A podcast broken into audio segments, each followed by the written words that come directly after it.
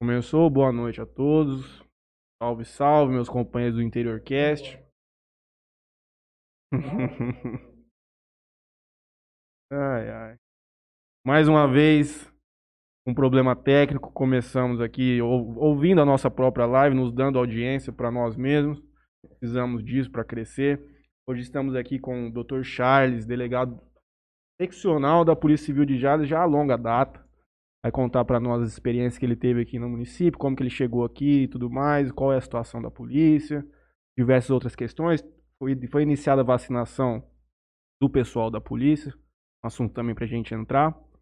Aqui ao meu lado, meu eterno companheiro Franleizinho Júnior. Boa noite a todos. Mais um dia aqui. Uh, tem algum comentário para ser feito no início dessa live? Ah, claro que tem. É, Pelo amor de Deus, vamos, é, nós já estamos com 26 espectadores aqui. O povo tudo quer saber do celular. Cadê o sorteio do celular? Vai, gente, já já. Já já, ó. Cadê o bichão? Tá aqui, ó. Dr. Charles vai apertar o botão do sorteio aqui. E vamos ver quem que vai ser o afortunado aí, que vai levar para casa um iPhone para dar para mãe, para namorada, para qualquer pessoa. Bom, é, além disso, merchandising. Né? Merchandising. Vamos lá. Boa noite para todo mundo que nos acompanha aqui mais uma noite. Hoje, como o Matheus já disse, o Dr. Charles aqui com a gente. Daqui a pouco a gente passa a palavra para ele, para ele poder se apresentar e tudo mais. Mas antes de começar, né, vamos agradecer a quem nos mantém aqui. Uhum. É, queria agradecer ao Motel Talismã, Eros Motel, Lotérica Sonho Dourado, um amigo nosso do Júnior Ferreira, a JR Telecom, um nosso parceiro amigo de longa data, Alberto Júnior, é, 2DZ, dos Irmãos Ilhos, o blog 2DZ, e o Jornal Tribuna por ter oferecido aqui todo o espaço. É, antes de, de passar para você, Matheus, queria mandar um abraço pro Matheus Prete, que da, faz uns quatro lives que ele tá, tá me cobrando um abraço e, e, toda vez eu, eu acabo esquecendo. Passa a bola para você para mandar um abraço pro Prete. Um outro companheiro médico aqui, o Felipe Dourado, neto do seu Valdir, que morreu, faleceu uhum. recentemente, falou que ele quer fazer um programa sobre toque. Novembro Azul, para conscientizar os, os homens realizar o exame de toque tudo mais, prevenção. Eu falei que nós vamos fazer um sorteio aqui de uma consulta para alguém, vai ser, não, pelo amor de Deus. Se você já quiser começar, Leonardo, já está chegando na idade ideal. É, muita gente aqui agradecendo a gente, mandei o link para muita pessoa. Eu pegar uns merchants aqui. É, agradecer o Prete também. É muito bonzinho, né, cara? Tá louco. Lucas Rossava também mandou mensagem aqui hoje. Nosso companheiro aqui do podcast. É, vou começar o meu merchan de hoje falando do caso da minha alfinete. Tava com um problema específico lá em casa. Relacionado com o jogo online e tudo mais. E não tava conseguindo trabalhar com aquilo. E os caras fizeram um, um, Porque eu acho que fui o primeiro que levei essa notícia para eles de que tava com esse tipo de problema. Então, mais de duas horas no telefone, eles mexendo em tudo lá e conseguiram resolver. Então, o merchan que eu faço aqui toda semana, no sentido de que eles atendem qualquer problema, é, tá aí a prova. Eu vivi isso, não tô fazendo sacanagem. Dito e feito, meu alfinete. Mandei até uma mensagem pro Kiko no, no Instagram, agradecendo o empenho da equipe que conseguiu desenrolar lá a problemática toda. Outro parceiro nosso, mais uma vez, é o Mercado América. Cerveja mais gelada. A cerveja mais gelada do Brasil, sem dúvida nenhuma. A gente ia tomar uma aqui hoje, mas em decorrência de diversos fatores, vai ficar para uma próxima, nossa cervejinha. Eu agradeço porque eu não aguento mais. Olha, pelo amor de Deus. E por último, o Ângulo Colégio. Tive uma notícia aí, parece que dia 12 ia começar a ter retorno das aulas híbridas em São Paulo. Mas ainda é o caso de esperar mais alguns dias hum. para ter, ter uma definição exata com isso, com relação a isso. Bom, tem mais, vou passar a palavra para o nosso Carlos, ele vai se apresentar e nós vamos come começar nosso bate-papo aqui. Boa noite, doutor. Boa noite. Bem-vindo aqui à nossa casa. Obrigado. Boa noite, Matheus. Boa noite, Franley. Boa noite, Leonardo. A todo o grupo né, que trabalha com vocês aqui no Interior Cast. É, quero cumprimentá-los pela iniciativa adotada né, e que vocês já têm e vão evoluindo diante dessa, é, desse, desse projeto que vocês estão executando, o que é muito bom.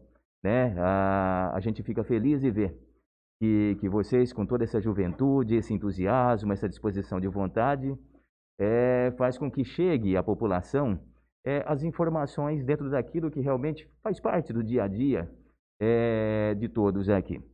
E, de fato, a gente percebe que vocês aqui já estão integrados e são filhos de, daqueles profissionais da comunicação, lei, através do pai, o, também o Matheus, né, com é, teu pai também, tem o Delei, o João, o doutor Vanderlei Garcia, fantástico. Então a gente vê um cenário aqui de, de, de, de profissionais que realmente, com certeza, é, vão crescer bastante e vão fazer com que seja cada vez mais grandioso é, é, esse programa que vocês estão fazendo. Parabéns pela iniciativa. Muito bem. É, como vocês já me anunciaram, meu nome é Charles, né? Charles Wilson de Oliveira. Eu sou delegado de polícia, estou como delegado seccional né, aqui de Jales há 10 anos.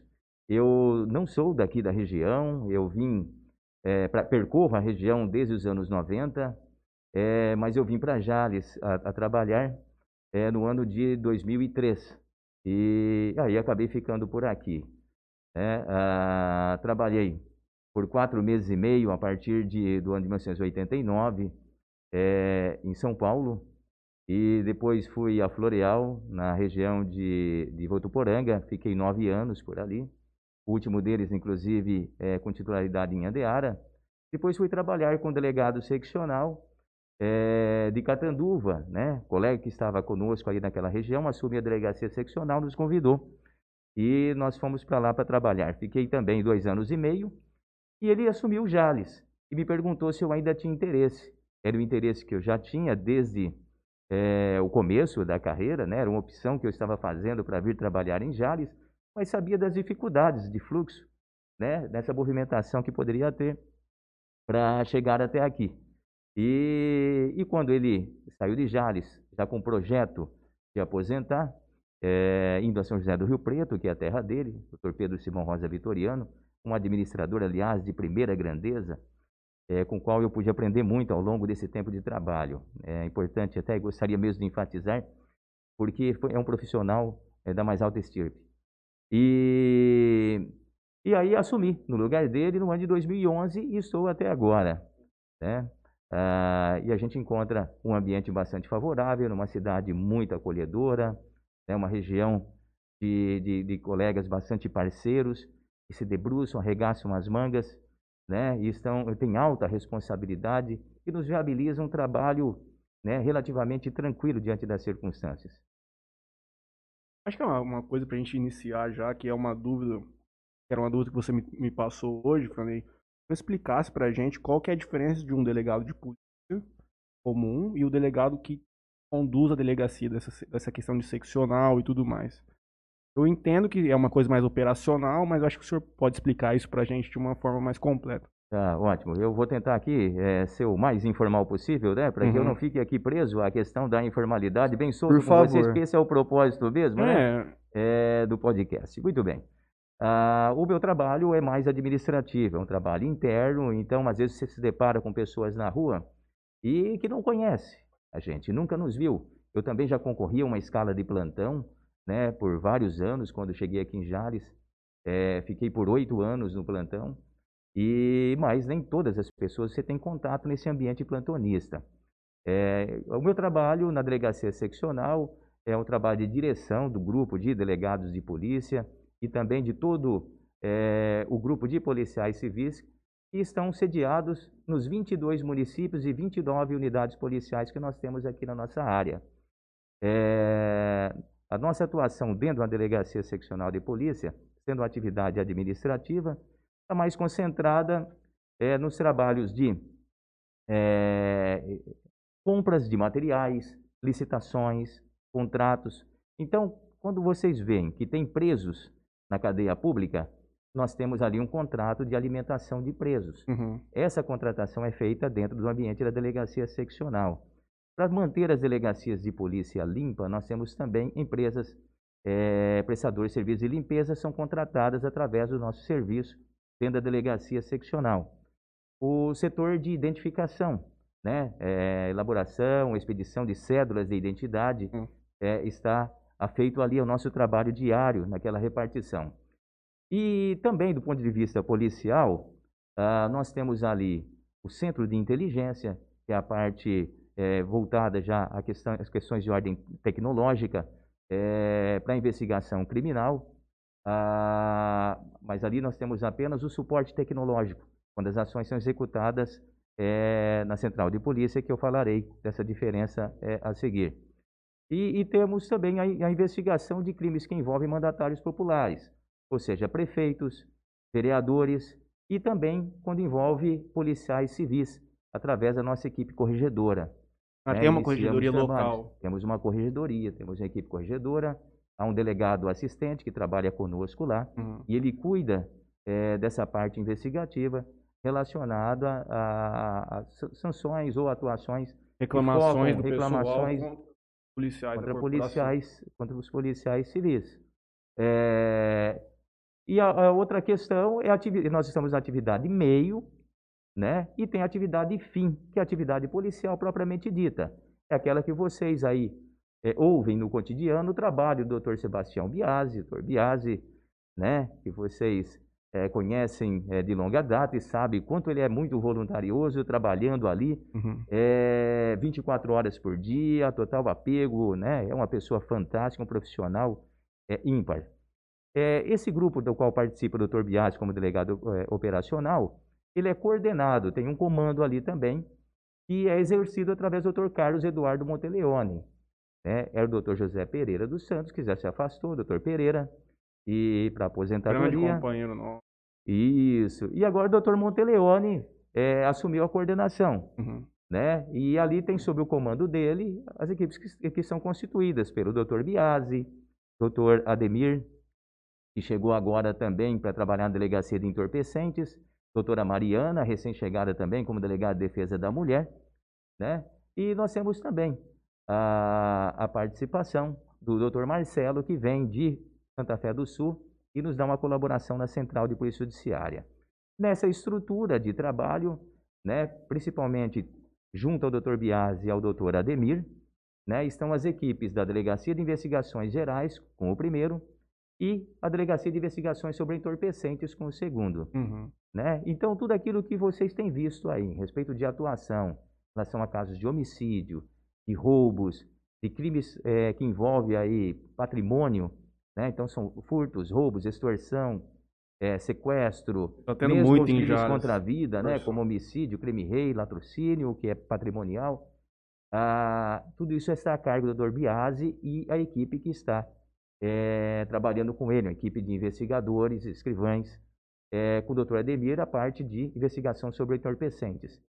Então nós temos uma equipe muito atuante ali, né? É um grupo de, de, de, colegas de trabalho, parceiros, né? Eu costumo dizer dessa maneira, porque, que pese, a gente está numa, na, na carreira de delegado de polícia, na posição de comando, mas a, a, o, o, sacerdócio, o dia a dia, a execução dos trabalhos está concentrado no serviço que presta cada um desses policiais civis, né? Escri, eh, escrivães, investigadores. A polícia civil ela é eminentemente investigativa, uhum. né? É interessante esse traço até, porque todos nós, em verdade, desde quando nascemos, né, é, nós temos a curiosidade, que é o ponto inicial, né, é para uma investigação. Então, mesmo quando bebê, quando você ouve alguma coisa, a tua atenção está focada em querer descobrir o que, que é, uhum. quem está chamando, o que está acontecendo. Né, depois, mais adiante, a gente vai vendo aqueles desenhos, né, histórias de, é, de vilões, polícia e ladrão, é, pol é, polícia e ladrão, ah, o bem contra o mal. Mais adiante você vai vendo os filmes, né, é, em que tem os, os, heróis e vilões, né, ah, o serviço que a polícia está executando. Então eu digo, é, é uma carreira realmente fantástica. Né? O serviço policial ele traz é, uma série de, de situações positivas para a gente, né, que, que está dentro dessa área. É, alguns até muito mais vocacionados, estão trabalhando, arregaçando as mangas, não tem horário, não tem dia, né? Então é noite, final de semana, feriado, feriado. diuturnamente. É, eu vi do, do da Cunha, ele falou, forma. o cara é policial 24 horas por dia. Sim, não tem um. Não tem, um horário, não tem é, como você desassociar da, do seu cargo, porque você pode estar numa padaria, se tiver qualquer emergência, se tiver qualquer situação ali, você vai ter que atuar. Sim. É, e, e eles, além da jornada normal de expediente, que tem de oito horas diárias, também concorrem a um plantão noturno. Uhum. Então, se você está hoje num- num- numa jornada normal do teu trabalho, vamos lá, das nove da manhã até seis e meia da tarde, é, amanhã você pode estar no plantão noturno, ou no final de semana, durante o dia ou à noite, feriado, idem. Então, você tem uma sobrejornada é, de trabalho, e essa sobrejornada não é remunerada. Não? Não. Achei Então, que, ele não tem uma achei que era remunerado. Não. O nosso regime especial de trabalho policial, o RETEP, ele fala que você está sujeito a uma escala de plantão. Mas essa escala de plantão, né, ela não tem uma remuneração né, adequada para que você possa, então, eh, receber algo diferente nesse sentido. Uhum. É um trabalho, digamos, gratuito, mas necessário. Eu não posso prescindir disso, porque a população não pode ficar sem atenção policial Não, no claro. trabalho da segurança pública. Né? Enquanto tem o serviço de policiamento ostensivo de rua, executado pela Polícia Militar, né, nós temos então é, que fazer o acolhimento dessas ocorrências que são apresentadas. O delegado de polícia vai decidir, diante das circunstâncias, se ele vai elaborar simplesmente um boletim de ocorrência, né, ou ele vai labrar um auto de prisão em flagrante ou determinar outra medida que seja adequada em relação ao caso. Vou fazer uma pergunta para o senhor, não. aproveitando que nós estamos nesse assunto. Tem muita gente nos assistindo, com certeza algumas delas serão, são policiais. Existe já, ou já existiu alguma discussão dentro da polícia para trazer alguma remuneração é, que seja um pouco significante para esse cenário? Sim, é. Existe uma. O povo. o- a- a- os policiais lutam por essa. por trazer dinheiro nesse plantão? É, em verdade, nós somos até os portadores né, desses anseios, expectativa, dessa disposição de vontade desses policiais. Né? Parte de mim, como responsabilidade minha, é de levar adiante né, é, isso que diz respeito ao interesse Uhum. deles. E eu levo ao meu chefe, ao meu superior Uhum. hierárquico. É como ele diz, né? Em que a atribuição dele vai até a página 9, né? Então a minha vai um pouco antes. Claro. É, nós então não temos como é, tomar decisões. Algumas coisas que a gente não executa aqui embaixo. E eu costumo dizer para eles isso. Uma delas é que nós não contratamos policial. Eu não contrato. É o governo do Estado. Né? Também não lidamos com a questão remuneratória. Né? Não implicamos em aumento, né? é, correção salarial. Também é, não fazemos aí a aquisição de viaturas, nem de armamento e munição, Uhum. ao menos cinco situações que nos limitam e não temos aí atribuição para tanto. Vem tudo de cima, então. Tudo de cima. Nesse aspecto, nós levamos a, a administração superior para que seja debatido, seja discutido. É, como envolve questões de Orçamentário. salarial, depende realmente de disponibil- eh, disposição, disponibilidade orçamentária e seja dentro, então, eh, do programa eh, do governo do Estado, para que se possa, então, eh, tomar algumas medidas nesse sentido. São justas as reclamações, né? De fato, quem é que não gosta de ser melhor remunerado? Claro. No entanto, nós iniciamos na, na atividade profissional, né? Fomos contratados um dia Sabendo que era dessa forma. isso. essa situação. Uhum. Olha, o teu salário vai ser X, né? Poderá, ao longo da tua vida funcional, ter eh, alterações, né? Eh, então, nós vamos enfrentar esse período aí por 30 anos, até que Uhum. você tenha, ou mais, até que você aposente. Eh, então, você está sujeito a uma série de, de, de responsabilidades, uma série de direitos, e que muitas vezes você vê que a remuneração um pouco mais condizente seria ideal. No entanto, tem que ficar aguardando. O que o senhor acha que seria melhor para a polícia hoje em dia? Em Conseguir essa remuneração extra ou contratar mais policiais? É, olha, eu em dada ocasião, eh, na primeira oportunidade que eu tive para fazer uma correição no município pequeno daqui da região, tinha apenas um policial civil lá. E eu cheguei de, eh, falando, olha, no passado nós recebíamos as informações na delegacia de polícia que o delegado seccional trazia em primeira mão. Teremos ajuste salarial para o mês seguinte. Isso não, não é mais possível. Muitas vezes eles até mesmo, através da, eh, daquilo que circula nas redes sociais, sabem primeiro do que a Uhum. gente. Eh, então ele falou, olha, doutor, eu não estou nem preocupado né, com a questão eh, salarial nesse instante. O que eu preciso mesmo é de um parceiro que esteja ao meu lado aqui para me dar suporte naquele trabalho que eu executo. E olha que eu estou falando de um município pequeno. Uhum. Porque, de fato, a realidade é essa mesmo. É um tanto penosa para ele. Precisa de ter suporte, precisa de ter gente. Com certeza. Eu não consigo conceber um município, por menor que seja, que tenha uma delegacia aberta, É. que não tenha um quadro funcional a contento. No passado, na década de 90, nós tínhamos uma estrutura interessante. E cada delegacia, por menor que fosse, né, ou seja, aquela, aquele distrito que se emancipou tornando-se um município, passou a ter então, na sua delegacia de polícia criada, um delegado, dois investigadores, dois escrivão, um agente policial. Era uma estrutura mínima e interessante. Isso foi mudando ao longo do tempo. De tal sorte que hoje nós temos vários municípios né, com uma dificuldade muito grande. Ou ele tem apenas um policial civil, seja ele escrivão ou investigador, e até nós já temos municípios que não tem policial civil nenhum. Mas, então, mas a delegacia está aberta. A delegacia é aberta. E aí, veja, como é que você desenvolve uma investigação policial é, mais efetiva, é, tendo aí uma dificuldade dessa em relação a déficit? Nós precisamos sim que haja uma, uma composição para que dê uma estrutura. E olha que nós temos que tirar, tiramos de Jales para poder atender um município pequeno, seja com escrivão, seja investigador. Uhum. Da mesma maneira, eu pego também na sub-região e trago para cá policiais, o único policial que seja, onde tem dois, para poder também atender Jales, inclusive nos plantões policiais. Porque nós já temos policiais, digamos, já caminhando para o final da carreira, e também já não quer ficar concorrendo a uma escala de plantão. O que é natural, porque é cansativo, já concorreu a escala de plantão por muito tempo. Se a gente verificar em, outra, em outras áreas, né, a gente vai perceber que se eventualmente tiver situação semelhante, quem concorre a uma escala de plantão é gente nova, não é o pessoal já com certa idade. Mas, no entanto, essa é a realidade que a gente acaba enfrentando. Até porque quando o novo pergunta, ficar velho, vai ter um cara mais novo sim, que vai que fazer vai... isso por ele. É uma coisa quase fraternal dentro da corporação, onde as pessoas vão se ajudando nesse sentido. Sim, houve até em dada ocasião, é, Matheus, os policiais civis até 2007, 2008, feito até greve, correndo atrás hum. aí de melhorias salariais.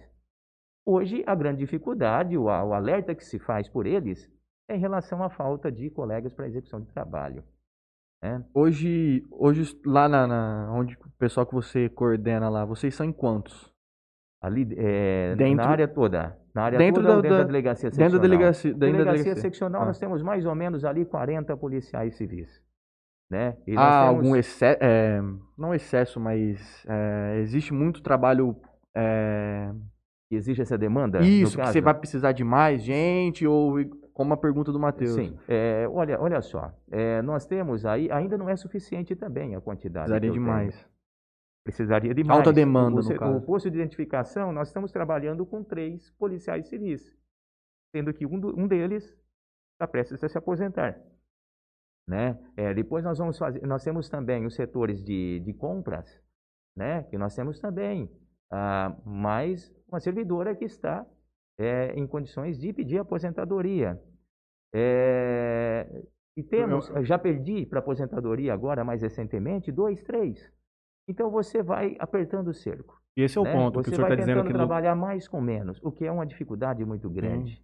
É uma dificuldade muito Esse grande. é o ponto. A pessoa aposenta, mas não está tendo a reposição. Não está tendo concurso, não está né? tendo. Uhum. E, por outro lado, isso reflete também na própria atividade fim. Né? Onde estão aqueles policiais que atuam na chamada ponta da lança, né? Aqueles que estão executando o trabalho propriamente dito. Porque, às vezes, eu tenho que trazer alguém para trabalhar conosco na atividade administrativa interna, né? Para compor aquela lacuna que foi deixada. E eles mesmos também têm que deixar, às vezes, de, de trabalhar exclusivamente numa investigação para concorrer a uma escala de plantão.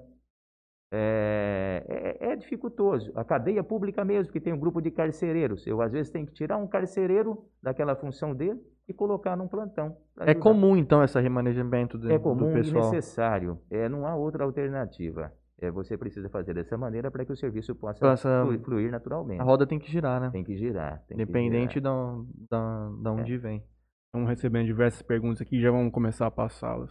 Doutor Charles, mas eu acho que uma coisa para a gente conversar também, aproveitar esse início, é, muita gente, não, não diria indignada, mas muita gente não consegue compreender qual que é o papel tanto da militar ou da polícia civil nessa questão de fiscalização de festas e coisas relacionadas ao Covid.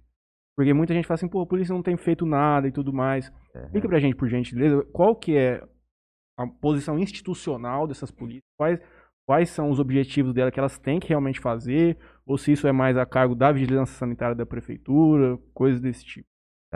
É, nós estamos aí dentro da investigação, eventualmente, de crimes é, de infração à medida sanitária preventiva. Uhum. Né? Estamos aí ah, lidando com uma questão de quem eh, não está tomando as medidas cautelares corretas diante dessas circunstâncias de, que viabilizam a maior prevenção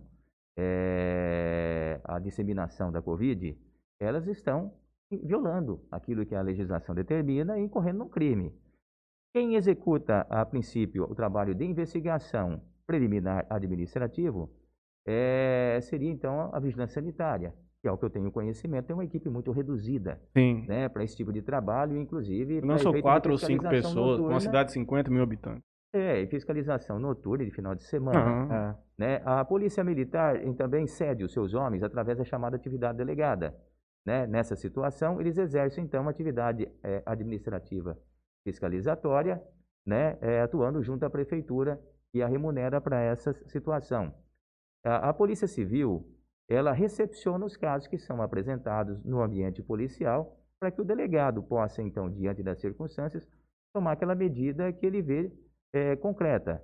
Ou seja, é, há uma possibilidade de elaboração de um termo circunstanciado, que é, vamos dizer assim, em palavras para entendimento popular, é o mini processo. É aquele que é feito de imediato ali, ouve todas as partes envolvidas, é encaminhado é, ao juizado especial, especial. Ah, é, criminal, para que então é, o juiz de direito possa decidir qual a pena eventualmente a ser aplicada diante do caso. É, a Polícia Civil também ela pode participar de uma atividade ah, administrativa, auxiliar nessa prevenção? Se nós tivéssemos uma quantidade maior de policiais civis, poderia. Uhum. É, o que dificulta para a gente é também essa quantidade, como eu disse para vocês, que eu preciso pegar é, até policiais de outras localidades para concorrer a uma escala de plantão. É isso que eu ia falar, e entra nesse ponto tenho. que a gente estava falando. São todas coisas que acontecem durante a noite, onde você já não tem o seu efetivo integral disponível para esse tipo de atividade, e você vai ter que trabalhar na, na base do plantão. Sim. Com redução de pessoas, mas é bem complexo. Agora, diante, é, Matheus e Franley, diante de uma situação concreta em que há é, algo que está é, uma curso, festa clandestina. É, em que a polícia militar e a fiscalização da prefeitura é, pede o nosso auxílio, nós temos é, atuado nesse sentido, nos colocando à disposição. Uhum.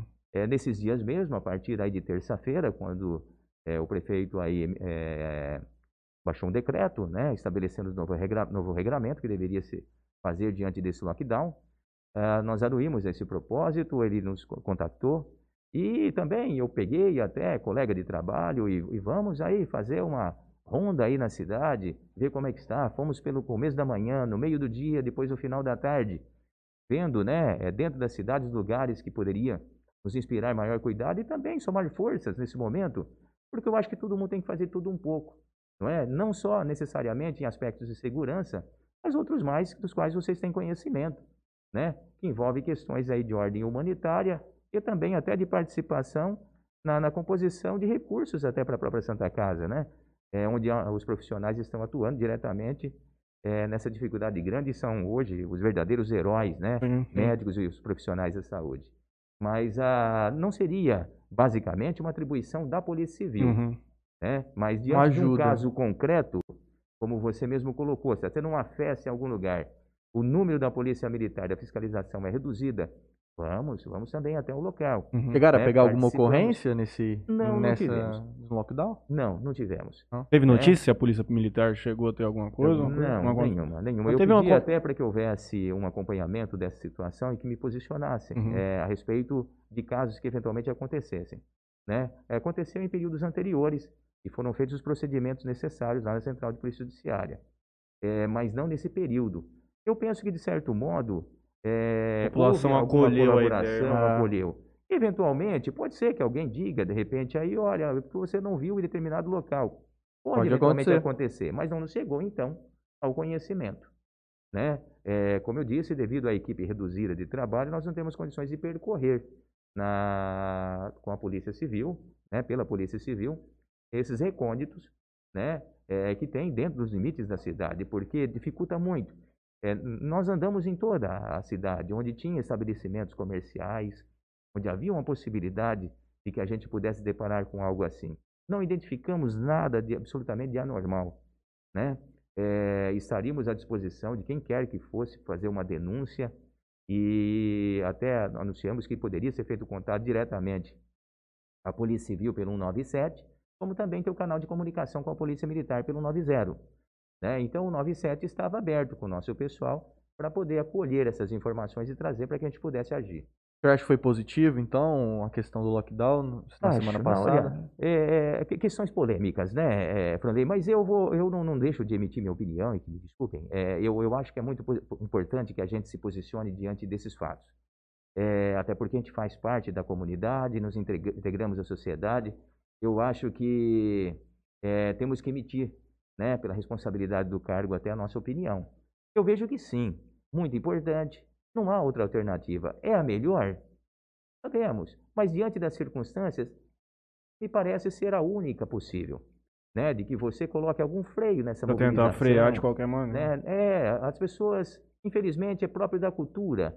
Né? A gente brinca, né? O povo brasileiro é tão acolhedor Sim. que se ele conhece alguém pela manhã, à noite a pessoa está no churrasco na casa dele. Né? Isso é uma virtude, uma coisa bacana, Sim. bonita. Né? O povo brasileiro, ele é é, muito assim hospitaleiro. Mas nesse momento em que nós estamos aí com dificuldades grandes, sabemos que está acontecendo é, nas redes hospitalares de todo e qualquer lugar é, do, do, mundo afora, né? E não é só aqui no nosso país, e nem, nem só também em Jales. Mas na nossa realidade local, a gente percebe que já extrapolou né, a quantidade de, de leitos hospitalares aqui né, na Santa Casa para se disponibilizar e para que as pessoas possam eventualmente, se for o caso, ser internado. Imaginemos então se dentro das vagas disponibilizadas tivéssemos aí outra metade ou o dobro de pessoas é, contaminadas. Onde você vai colocar? A quem vai se atribuir responsabilidade? Vamos dizer que é uma responsabilidade é, do prefeito, é, é responsabilidade eu... dos profissionais é, que atuam nessas casas de saúde, que é da fiscalização. Então, eu acho que o comportamento individual ele é muito é importante principal. nesse momento. Infelizmente, o reflexo ele vai diretamente aos prestadores de serviço, ao comércio, aos profissionais liberais, enfim. É, é um custo né, que, lamentavelmente, se tem a pagar. Né? E a gente sabe que se passa por essa dificuldade. Mas a ideia é de que esse tipo de situação vai se amainando né, com a chegada da, das vacinas, vai todo mundo vacinando, e que antes disso, cada qual tome mesmo Depende. a sua própria consciência, os seus cuidados, procedimentos que as autoridades médicas e sanitárias estão nos colocando, é do distanciamento. É o único remédio possível. Né? Quando você não tem a vacina para todos, você tem que tomar medidas. Cabe. E qual é? Fique em casa. Não há outra forma. Sai apenas para fazer o necessário. é necessário. Não é verdade? Não há outro caminho a seguir, no meu ponto de vista. Eu já disse isso aqui na semana passada, eu acho. Eu acho que ele optou por decretar o lockdown aqui no município um pouco de receio de um eventual crime de responsabilidade que poderia vir através do Ministério Público. E o Ministério Público local recomendou que ele realizasse o lockdown. Então, pode ser essa leitura, porque a crítica que se faz ao lockdown imposto, imposto que, como foi o nosso, de sete dias, de menos de uma semana, é de que ele não tem eficácia, eficácia. para surtir o efeito esperado. Eu entendo que, mesmo que seja um, dois, três dias, pode sim dar um resultado. Não vai ter o mesmo resultado se a gente tivesse fechado a cidade por 21 dias, onde você consegue cobrir mesmo o lapso da doença, onde você diminui demais o, o tráfico de pessoas, a contaminação e tudo mais. Mas fizemos aí pelos dias que foram da semana e já foi feito, e agora então nós temos que continuar seguindo a vida e torcer para que a Santa Casa consiga continuar conduzindo essa situação, porque já está em colapso. Nós estamos com 100% de todos os leitos daqui na cidade preenchidos. Mesma questão do UPA, que agora foi transferido lá para perto da rotatória ali. No, no antigo pronto-socorro, né? Isso, no, isso, se não me engano, ele é o antigo pronto-socorro. No INPS. Então, não tem jeito. É, a gente tem percebido que a questão jurídica ela é bastante controversa. Sim. Tem opiniões para todo lado. É, não, é? Não, não só no meio jurídico, como em todos nós. Né? Sim. Como seres né? Temos paixões. Que somos, né? Nós temos. É, cada qual tem sua opinião, seu ponto de vista. Mas eu, é, é natural que a gente não vê nenhuma ah, é, decisão que seja talvez mais acertada, enquanto não se tenha vacina para todos e uma segurança para que você tenha todo esse seu direito de uhum. locomoção, e se prevaleça o direito maior, que é o direito à vida e à saúde. Sim. Não é verdade? Eu vejo que antes mesmo de a gente colocar na balança e, e balizar todas essas questões, Vamos é, imaginar que nós temos que proteger a vida e a saúde. É o primeiro plano né, que se enxerga dentro da Constituição. O que se percebe é nesse caminho né, que se tem posicionado os tribunais superiores, em especial até mesmo, momentos aí, o STF, exceto agora recentemente, com relação à abertura de igrejas e templos religiosos. É, tá tendo essa discussão, parece que vai ser julgado na quarta-feira. Sim. Não sei se cheguei a te mandar, não sei se o senhor viu um vídeo de um prefeito de Monga, Monga, Mongaguá, acredito. Ele chamou uma entrevista coletiva e tudo mais, e ele já meio, o olho marejado, já quase para chorar. Ele fala assim, gente, é, nós vamos fazer um lockdown aqui, não, não lembro se era nesse sentido, porque eu queria que o meu pai e o meu irmão viesse para mim aqui agora e falasse assim, olha, eu quebrei. Eu sou comerciante, minha família é toda comerciante, a gente tem comércio há 200 anos aqui na cidade tudo mais. Eu queria que meu irmão e meu pai viessem para mim aqui e falassem assim, gente, eu quebrei feio, fudeu, estamos devendo para todo mundo. Mas eles não vão poder fazer isso, porque os dois morreram em razão do Covid. Você vê o cara falando aquilo lá chorando, poxa, é forte. A situação que a gente está vivendo é muito complexa. Falou bastante disso com o Marlon quando ele esteve aqui. Com quase todo mundo. Com a todo gente... mundo a gente fala sobre isso. É uma, eu, a minha percepção é que tem que ser uma coisa um pouquinho mais regionalizada, porque cidades são muito diferentes umas das outras, realidades que a gente vive numa São Paulo e em Jales uhum. são completamente diferentes. Mas a gente tem que aceitar como as coisas são feitas e temos que, se eles são os responsáveis por conduzir a sociedade, temos que aceitar e tentar cumprir da melhor forma possível. Mas duro se ouvir uma entrevista dessa do cara. Sim, sim, o cara falando assim, ah, eu preferia que ele estivesse aqui, cara. Ele ah. me falando que quebrou. É uma dor muito grande, né? O quanto está acometendo todas as famílias, todas as pessoas em todo lugar. A gente conhece uma parcela, só uma fração daquilo que está acontecendo. São muitas mortes, são muitas preocupações, né? A gente vê, né, mesmo no, no olhar daqueles que trabalham em unidades hospitalares, como é que estão aí extenuados, estão cansados. Né? É uma luta constante, é diária, sob um risco né, de virem também a contrair. Trazer para dentro de casa. Levar para dentro de casa, tem familiares. Muitos familiares de posto. Tanto pessoas idosas como crianças também, bebês. Então, não está fácil para ninguém. E o vírus, ele não é localizado, não está localizado. Uhum. Ele não está unicamente em Jales. O tráfego é, é, é muito grande. Então, como nós ficamos nos locomovendo para lá e para cá, é, então nós levamos para outra, local, outra região, como também trazem para cá. Uhum. Não é verdade? Então, é, é, ainda que haja essa peculiaridade de cada cenário, de cada cidade, cada município, cada região, é, se a gente acompanha nos noticiários, nos jornais, né? Olha, determinado estado está né, apresentando aí redução, Melhor. e outros estão aumentando. Mas é, como é, é, essa circulação de pessoas é para todo lado, você fica numa situação muito desconfortável. Se de repente eu vejo que qualquer, os meus filhos, né? Eu tenho um casal de filhos, a Flávia, tenho o Lucas. Eles vão eventualmente a, a, algum lugar, obviamente que eu vou me preocupar com quem eventualmente eles possam estar quando retornam para casa. Natural. Mas são cautelosos, né? Cuidam bastante também dessa situação para que evitem de ter né, esse tipo de problema. E é assim que todos nós temos que ser. Inclusive, estamos com grande audiência aqui dos amigos da, da Ana Flávia e tudo mais. A, a Laura Lage mandou uma pergunta assim: Sr. Charles, como o senhor lida com a fama? E o senhor me disse quando eu fiz o convite para o senhor que o senhor é uma pessoa que não se expõe muito publicamente nessas questões e tudo mais. Dr. Charles é uma pessoa famosa em Jales? De maneira alguma. É, não há nenhuma fama. Eu, eu, eu acho que é, o grande segredo da vida da gente é conduzir tudo mesmo com simplicidade e com humildade. É, eu acho que a nossa polícia ela, ela tem a fama né, de, de trabalhar com responsabilidade por conta do comportamento individual de cada um desses profissionais da polícia.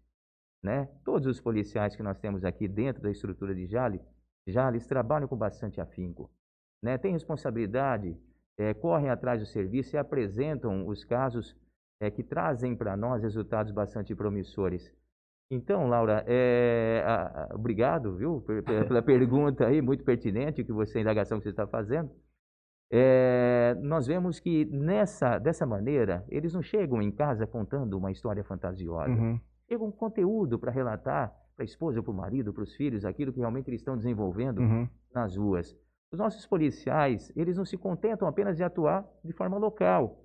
Já eles têm uma questão que eu digo que é muito peculiar.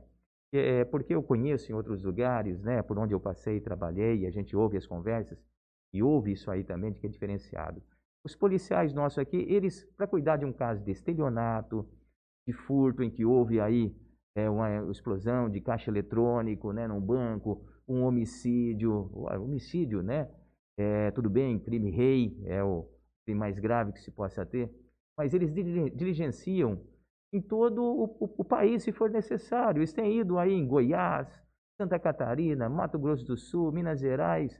Caso hum. que eles investigavam aqui, ligaram para Fortaleza e prenderam roubadores de banco. Né? Então, é, há uma, uma entrega né, na execução desse serviço que é fantástica. Então, é, quem merece essa fama e os louros daquilo que executa são esses bravos guerreiros que a gente tem no dia a dia aqui que estão executando um excelente trabalho, graças a Deus. Tem conhecimento diz que você pode empreender diligência em outra comarca, assim, ele pode sair daqui para tocar uma questão fora. Sim, desde que a gente comunique, né? Nós certo. temos que fazer uma comunicação uhum. interna através das nossas chefias e assim por uhum. diante, né? Se você sai do estado, nós temos que ter uma autorização superior. Tá. Para que a gente possa deslocar, mesmo sendo limítrofe. Como, por exemplo, atravessar pela balsa, chegar no Minas Gerais, através de Santa Albertina como também em Aparecido Tabuado. A ajuda deles também, né? Do, do, pessoal das outras comarcas, quando isso acontece. Sim, também já faz um contato prévio para que eles possam auxiliar na execução desse trabalho e tem acolhido muito bem, né? E participam desse serviço da mesma maneira como também é feito aqui, né? Então, é, é quando nós constituímos ali a Central de Polícia Judiciária com cinco delegacias num prédio só, foi importante isso mesmo, essa integração das forças policiais para execução do trabalho único que vem em benefício de todos. De todos. Tem mais algum? Você está acompanhando no Facebook? Tô, Como é que tá? aqui. Gente, calma que nós já vamos sortear o trem. Não adianta Só uma... ficar emocionado, a gente falando... xingando aqui no zap. A gente estava falando né, sobre, sobre o Covid, sobre né, tudo isso que está acontecendo. Recentemente foi anunciado que o pessoal da polícia vão começar a vacinação. Como é que está o andamento disso dentro da sua seccional? Ótimo. É, nós participamos aí de um, de um programa governamental, né? É, então, a, o próprio governo do estado, através de um, é, de um programa, o Vacine Já, é, convocou os policiais para que então se inscrevessem, se cadastrassem para participar de um calendário de vacinação.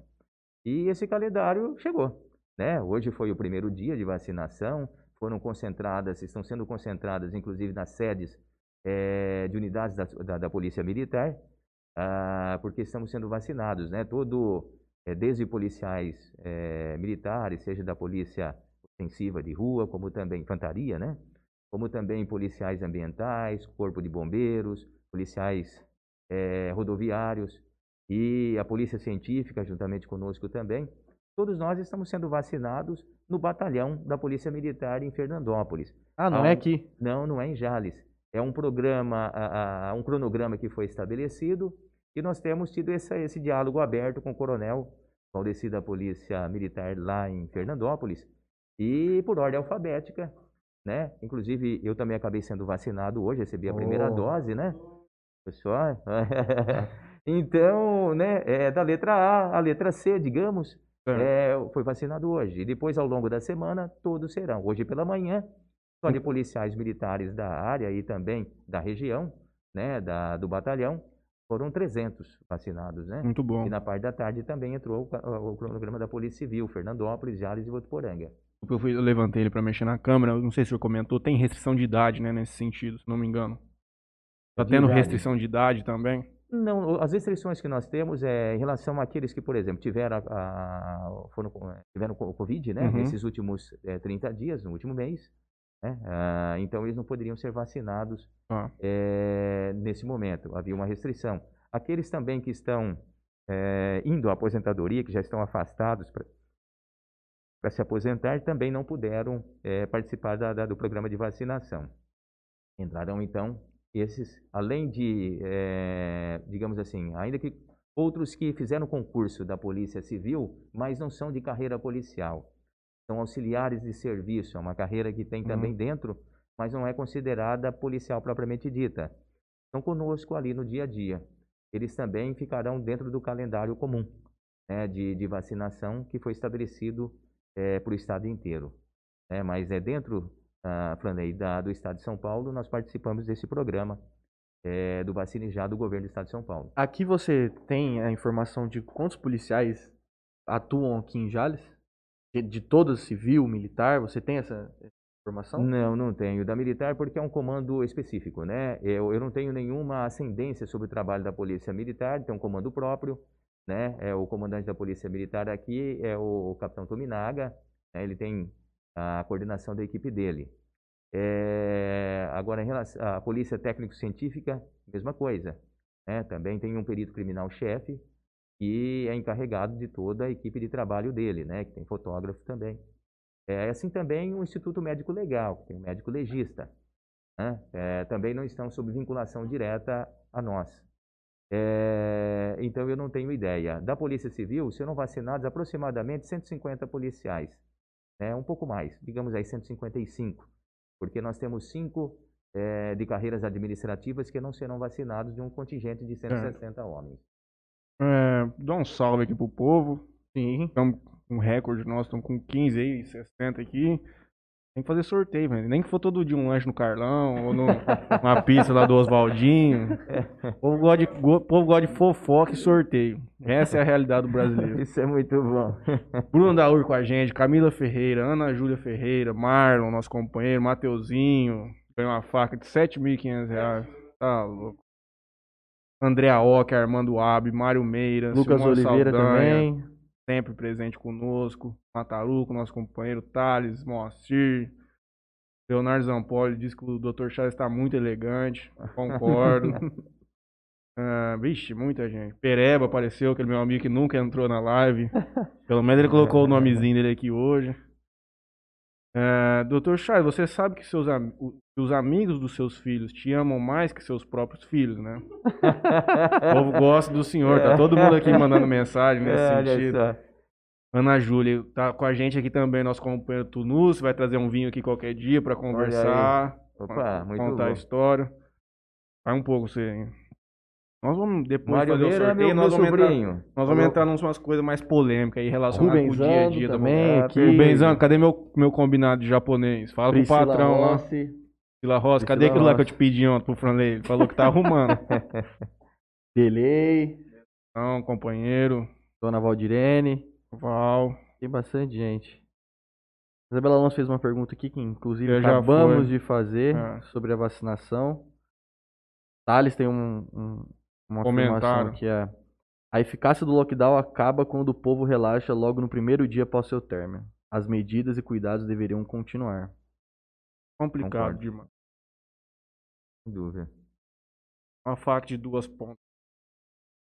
Inclusive, o, o- não é Tem muito jeito. relacionado ao, ao Covid, mas o nosso querido amigo Ramon, professor Sim. de história, é, ele me disse ontem ah, que tinha uma, uma pergunta que muitas pessoas ainda tinham é, é, essa mesma dúvida, que qual que era a diferença da, da polícia, da, do militar das Forças Armadas e o propriamente policial dito.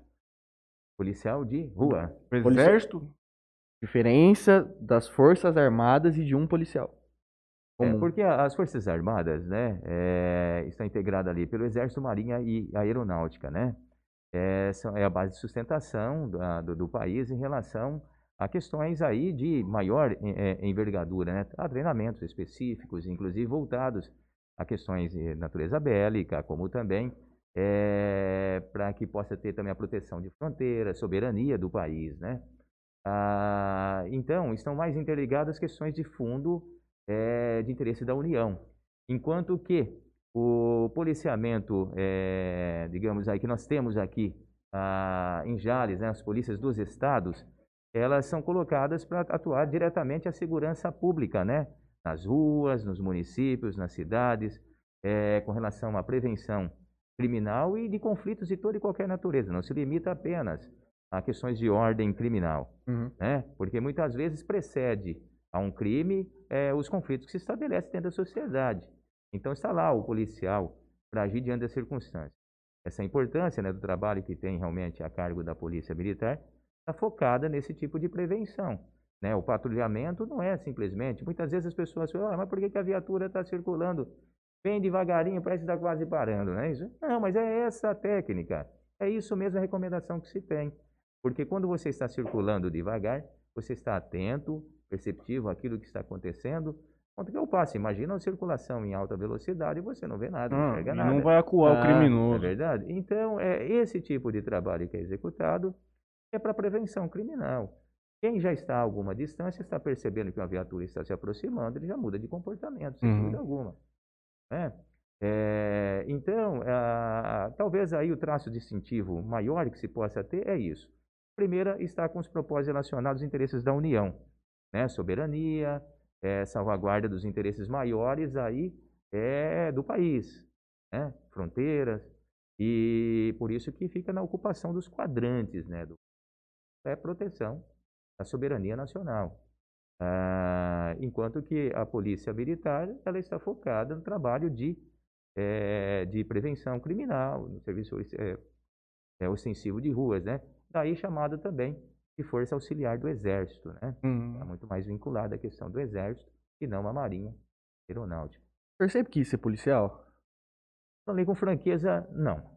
É, eu até digo, né? Vamos lá, colocando aqui um contraponto à questão que nós mencionamos, eu disse aí sobre o Dr. Biasi. Olha, eu digo que a valorosos delegados de polícia, né, é, que trabalham aí, se arregaçam as mangas e fazem aquilo que é possível, porque é, uma, é a N atribuições.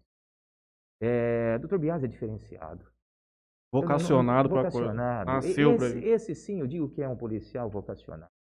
Conheci alguns também, né? Quando eu passei, eu também já vi alguns que são realmente fantásticos também. Vestem a camisa e tá, respira, transpira, né? É, a atividade policial.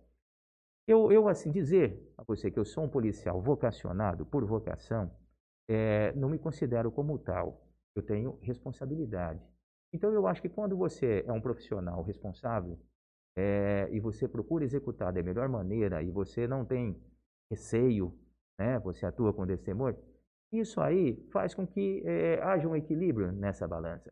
Porque a gente procura fazer também é, um trabalho com muita responsabilidade e o fazendo, você é, tende a, a ter, de certo modo, né, um comportamento igualitário. Natural que se de repente tivermos que sair do enfrentamento de qualquer situação, teremos que fazer.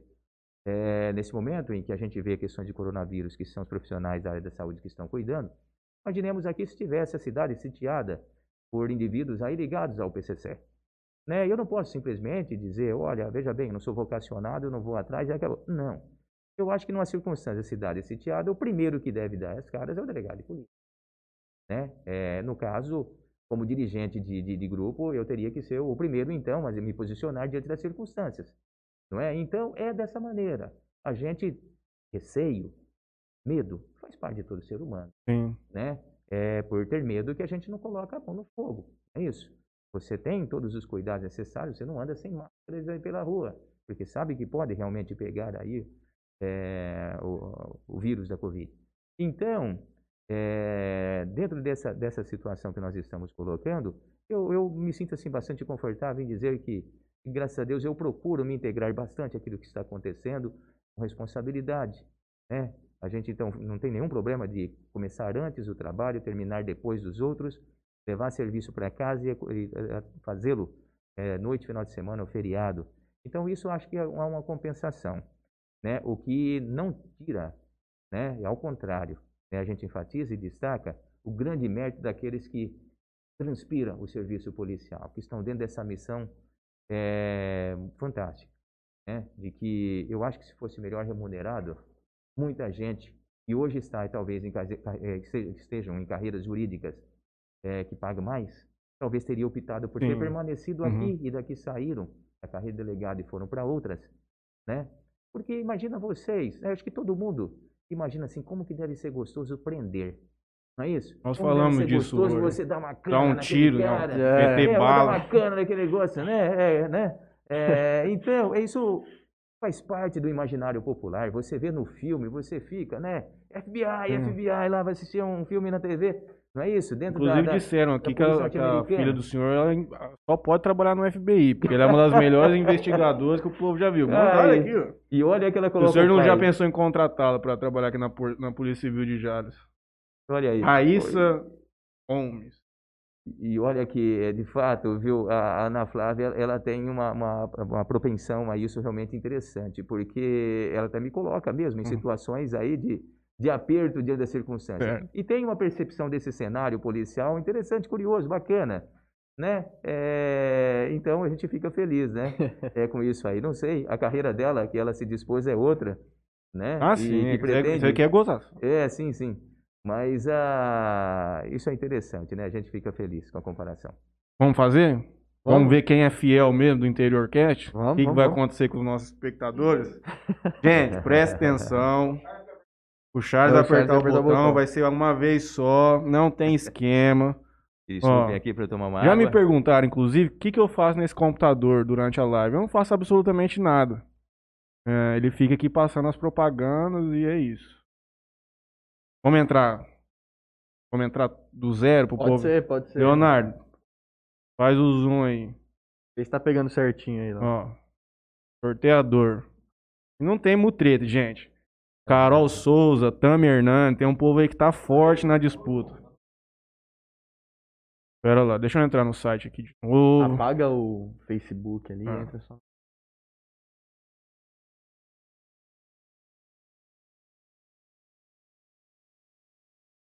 O povo tá reclamando. Não, o delegado de polícia tá Ah, aqui, aí, ó, já me não leva preso possível qualquer coisa. aí, ó, E Matheusinho. aí? Vai. Cuidado que você vai acabar apertando esse negócio pra desligar aí qualquer... Olha que Ah. belo presente, hein? Olha, Olha te... só que Rapaz, maravilha. Fantástico. Você acredita? Deixa eu ver ali no Léo. Não. Meu pai amado, estão me deixando aqui desamparado pela conexão de internet, gente. O que que tá acontecendo aqui? Mas tá, tra- tá transmitindo. A internet caiu, gente. Que que houve? Então... Ah, vamos lá. Então, O Júnior Junin mandou aqui pra você, Charles. Fala pra ele mandar um abraço ao Consegue, acho que é Consegue, de Jales. Ah, parabéns, Júnior. sim, ao Consegue, o nosso Consegue bastante atuante. O Consegue, para quem não conhece, é o Conselho Comunitário de Segurança, né, que tem em todos os municípios do estado de São Paulo. E é- é- ele é composto por pessoas aí da sociedade, pessoas idôneas, que, que se integram né, a essa missão que, é, de, de- de ajudar no serviço de segurança pública. Então, Júnior, parabéns a você, parabéns a todos os integrantes do, do Consegue, é, especialmente também aí ao Dr. Roberto né, Vieira Lima, que é o presidente, é, e todos vocês que estão junto com ele, ah, participando ativamente das atividades dos Conselhos Comunitários de Segurança. É, vocês fazem a diferença e nos ajudam em muito. Nós estamos agora trabalhando também com a possibilidade de, eh, de trazermos aí ah, monitoramento, serviço de monitoramento por câmera né, na cidade. Nossa, numa- isso ia ser... O Helder que a nós falamos sobre isso? Eu acho que foi. E, é, e um trabalho que está vinculado à imagem do próprio Conselho Comunitário de Segurança.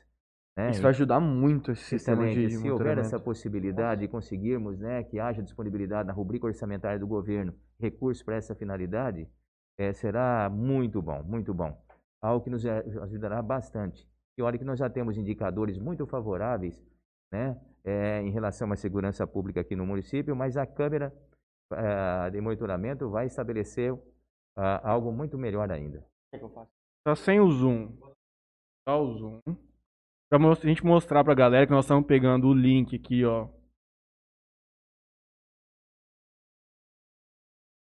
Na hora que tiver o zoom, me avisa. Ó, tô pegando.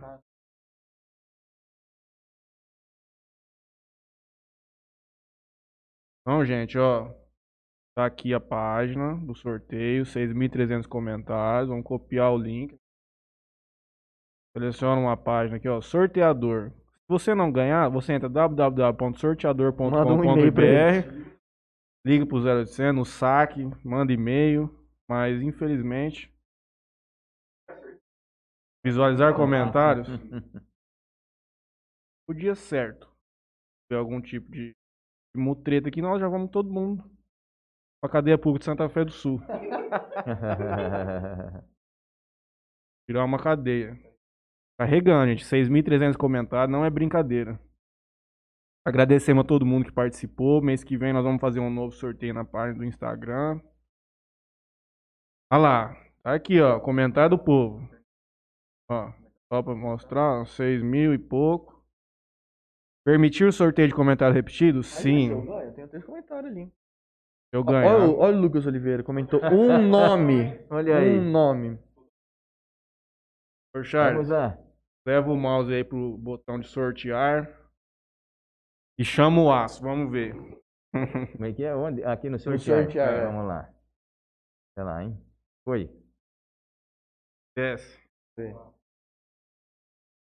Ei.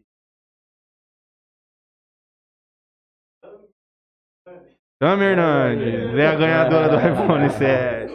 Vê se ela Uhul! Como que faz? Explica aí. Da onde que é a Tami Hernandes?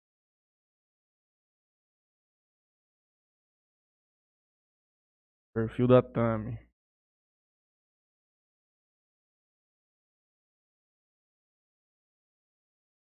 Quem domina a tecnologia? Eu vou pegar, um, pegar uma. Não, deixa o.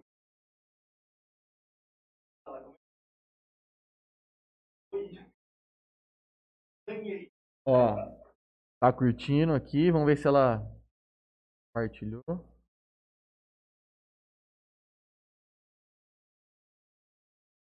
Ó, compartilhou. Então, Tami Hernandes.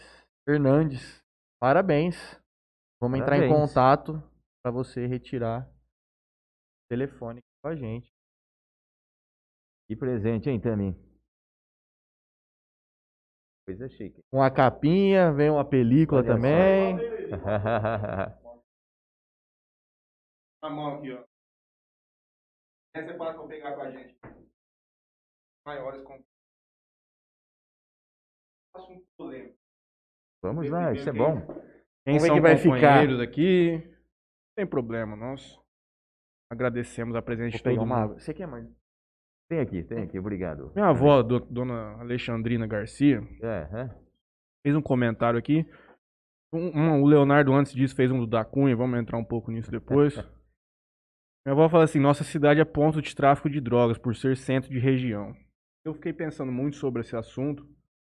Eu já, eu já fiz uma, uma recomendação de série aqui.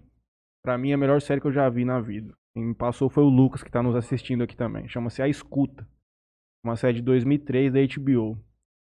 Onde foi criada uma força-tarefa parecida com a Lava Jato. Pegou um pouco de policiais da homicídios de lá e do, e do, e do, do narcotráfico.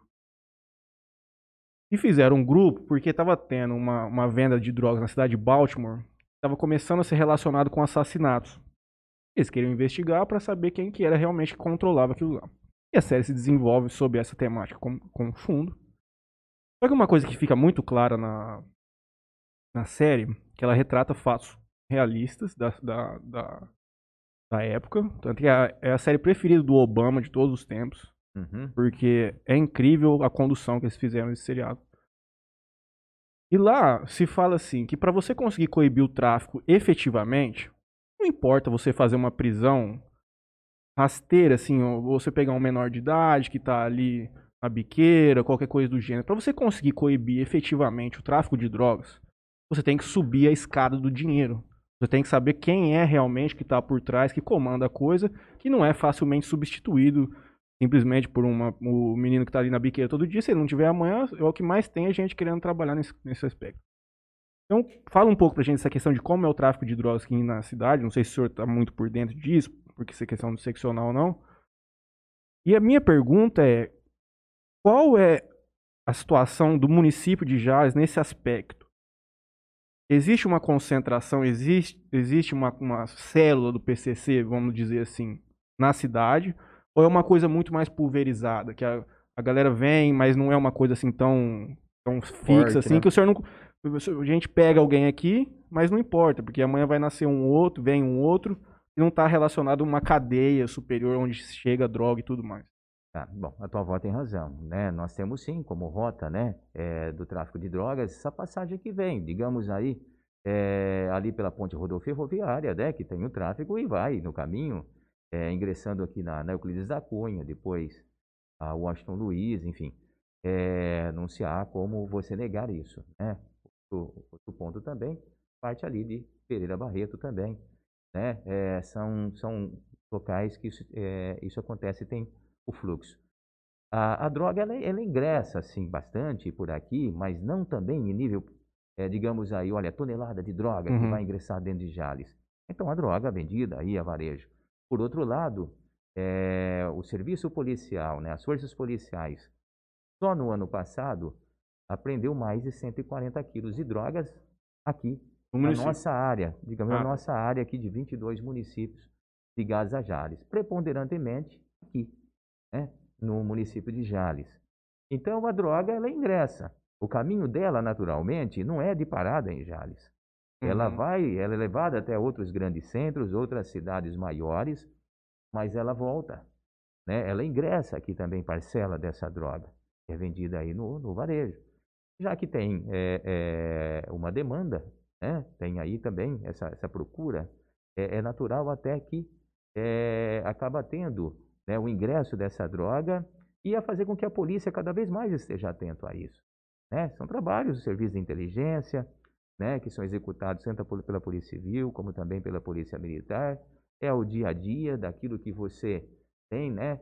É, e daí é muito importante que a gente tenha sempre os informantes, porque as pessoas também não querem que esse tipo de coisa ocorra é, ao lado da casa dela, na Sim. frente da casa dela. Quando vê algo acontecer, está sempre nos trazendo algumas denúncias, né? Isso é feito pelo nosso telefone do 197, né? Também pelo 181 e a gente vai fiscalizar, né? Nós vamos acompanhar e é, atuar diante das circunstâncias. A Polícia Militar também é uma grande parceira nesse processo, né? Tem feito a grande maioria até das apreensões, né, na nossa área, mas a Polícia Civil, né, pelo corpo funcional que tem, através da delegacia de, de entorpecentes, é, e os policiais de outros municípios circunvizinhos também o fazem, né, é, com essas apreensões aí. É, digamos aí que vai lá, 85% daquilo que se apreende é maconha.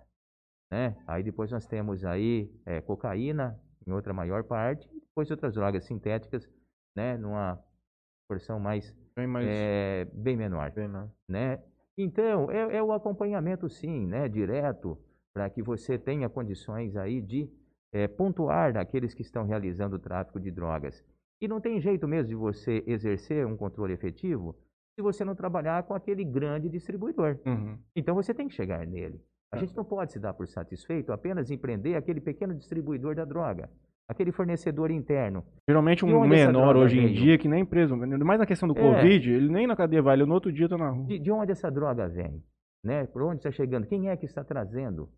Né? É, há vários anos atrás nós fazíamos um trabalho é, apenas para fazer uma ilustração da questão é, de monitoramento né, diante desses casos aí. E verificamos que havia uma conexão entre o sistema penitenciário, através de gente presa, o sistema penitenciário, com é, alguns outros indivíduos que estavam em liberdade. Aqui no né? município? Não no município de Jales, hum. mas na região aqui. É, vamos lá, Santa Fé do Sul, exemplo. Né? Então, nós ficamos aí focados nesse trabalho. Foi a partir desse trabalho né, de prisão de um, de dois, de três, de quatro, prisão de algum deles em Bauru, São José do Rio Preto, e a gente foi prendendo. A gente descobriu, naquela ocasião, quando a mídia é, colocou como marca inicial do, dos ataques, as investidas do PCC contra a, as forças policiais, em 2005, né? Em verdade, isso não aconteceu no mês de maio, como foi anunciado, mas nós captamos as primeiras, o primeiro alerta, o primeiro salve, né, nesse trabalho que nós executamos ali internamente, né, é, que foi no mês de janeiro. Então, isso ocorreu antes. Né? Nós executamos algumas prisões relacionadas a isso e depois também é, comunicamos né, a nossa estrutura do DENARC em São Paulo para que pudesse também agir. Né, e alguma lá. coisa estava sendo preparada. Sim, porque começou a ter as investidas também, os ataques contra as forças policiais, muitos policiais morrendo. Né? É, uma guerra isso aí. aí. Como que foi a situação aqui em Jales especificamente? Chegou a ter alguma coisa maior não, ou aqui foi bem não. tímido? Ou não teve não, não tivemos algo específico aqui dentro do, do município de Jales, né? Tivemos sim preocupação de que uhum. esse tipo de coisa pudesse chegar até aqui. E como estava uma situação de alarme é, para todas as regiões, todos os lugares, a gente tinha que se precaver. A cuidado em relação a é, você se deslocar com as viaturas, quantidade de policiais, todos tinham que tomar o devido cuidado, mas não tivemos nenhum problema com investidas. Aí vem a questão do PCC dentro do município de Jales. Olha, nós não temos aí uma célula do PCC. Nós temos aqueles que se arvoram como membros do PCC, no máximo um, um sentinela, alguém que estabelece alguma informação. Não há o CACIF. Ex-presidiários, eventualmente, foram batizados dentro do sistema. Sim, sim.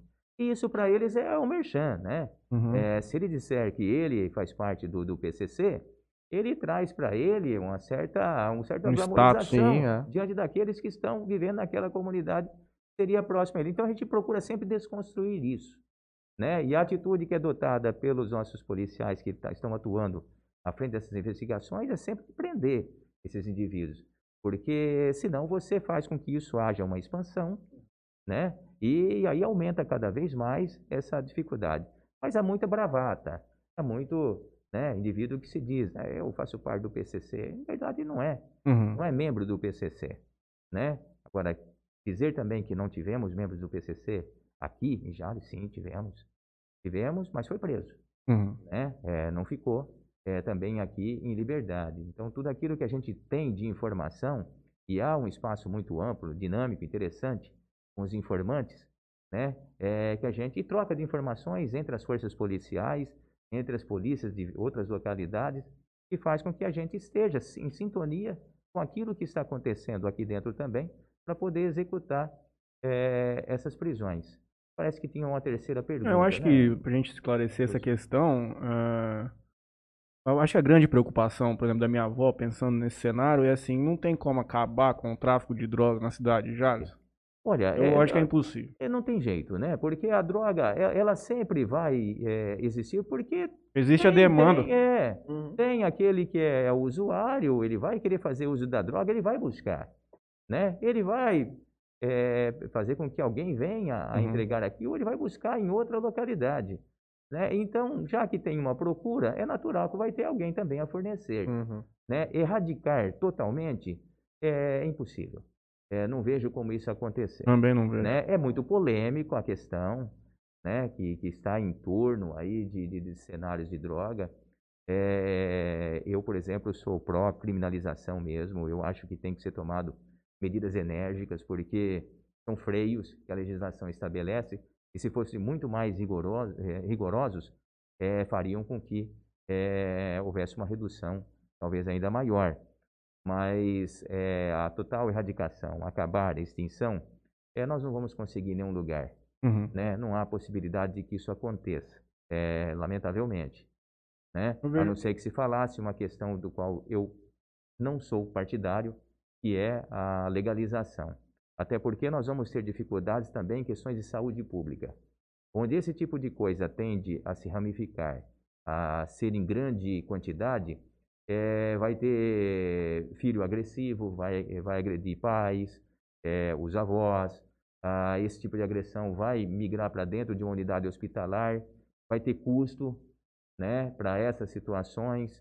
É, e nós vamos ter pessoas também ah, com, digamos aí, com a vida, com o futuro dela também encurtada, abreviada, ou totalmente desorientada diante das circunstâncias para que não tenha o caminho natural de que todos nós acabamos buscar, a buscar, não é isso? Eu me preocuparia muito com essa situação, é... eu creio que não está nesse instante mais aí na pauta. De legalização de, pelo menos de, de é, maconha, ainda, tem, é, ainda há um debate. Né? Ainda há um debate, ele sempre vai estar pulando, né? O Brasil Mas, não tem capacidade ainda é, para fazer sabe isso. que há lugares, alguns, esta, alguns é, estados lá nos Estados Unidos, o próprio Canadá, uhum. Holanda, é, no Uruguai, Uruguai, não é verdade? Uhum é, no Chile, é, que a gente vê situações assim.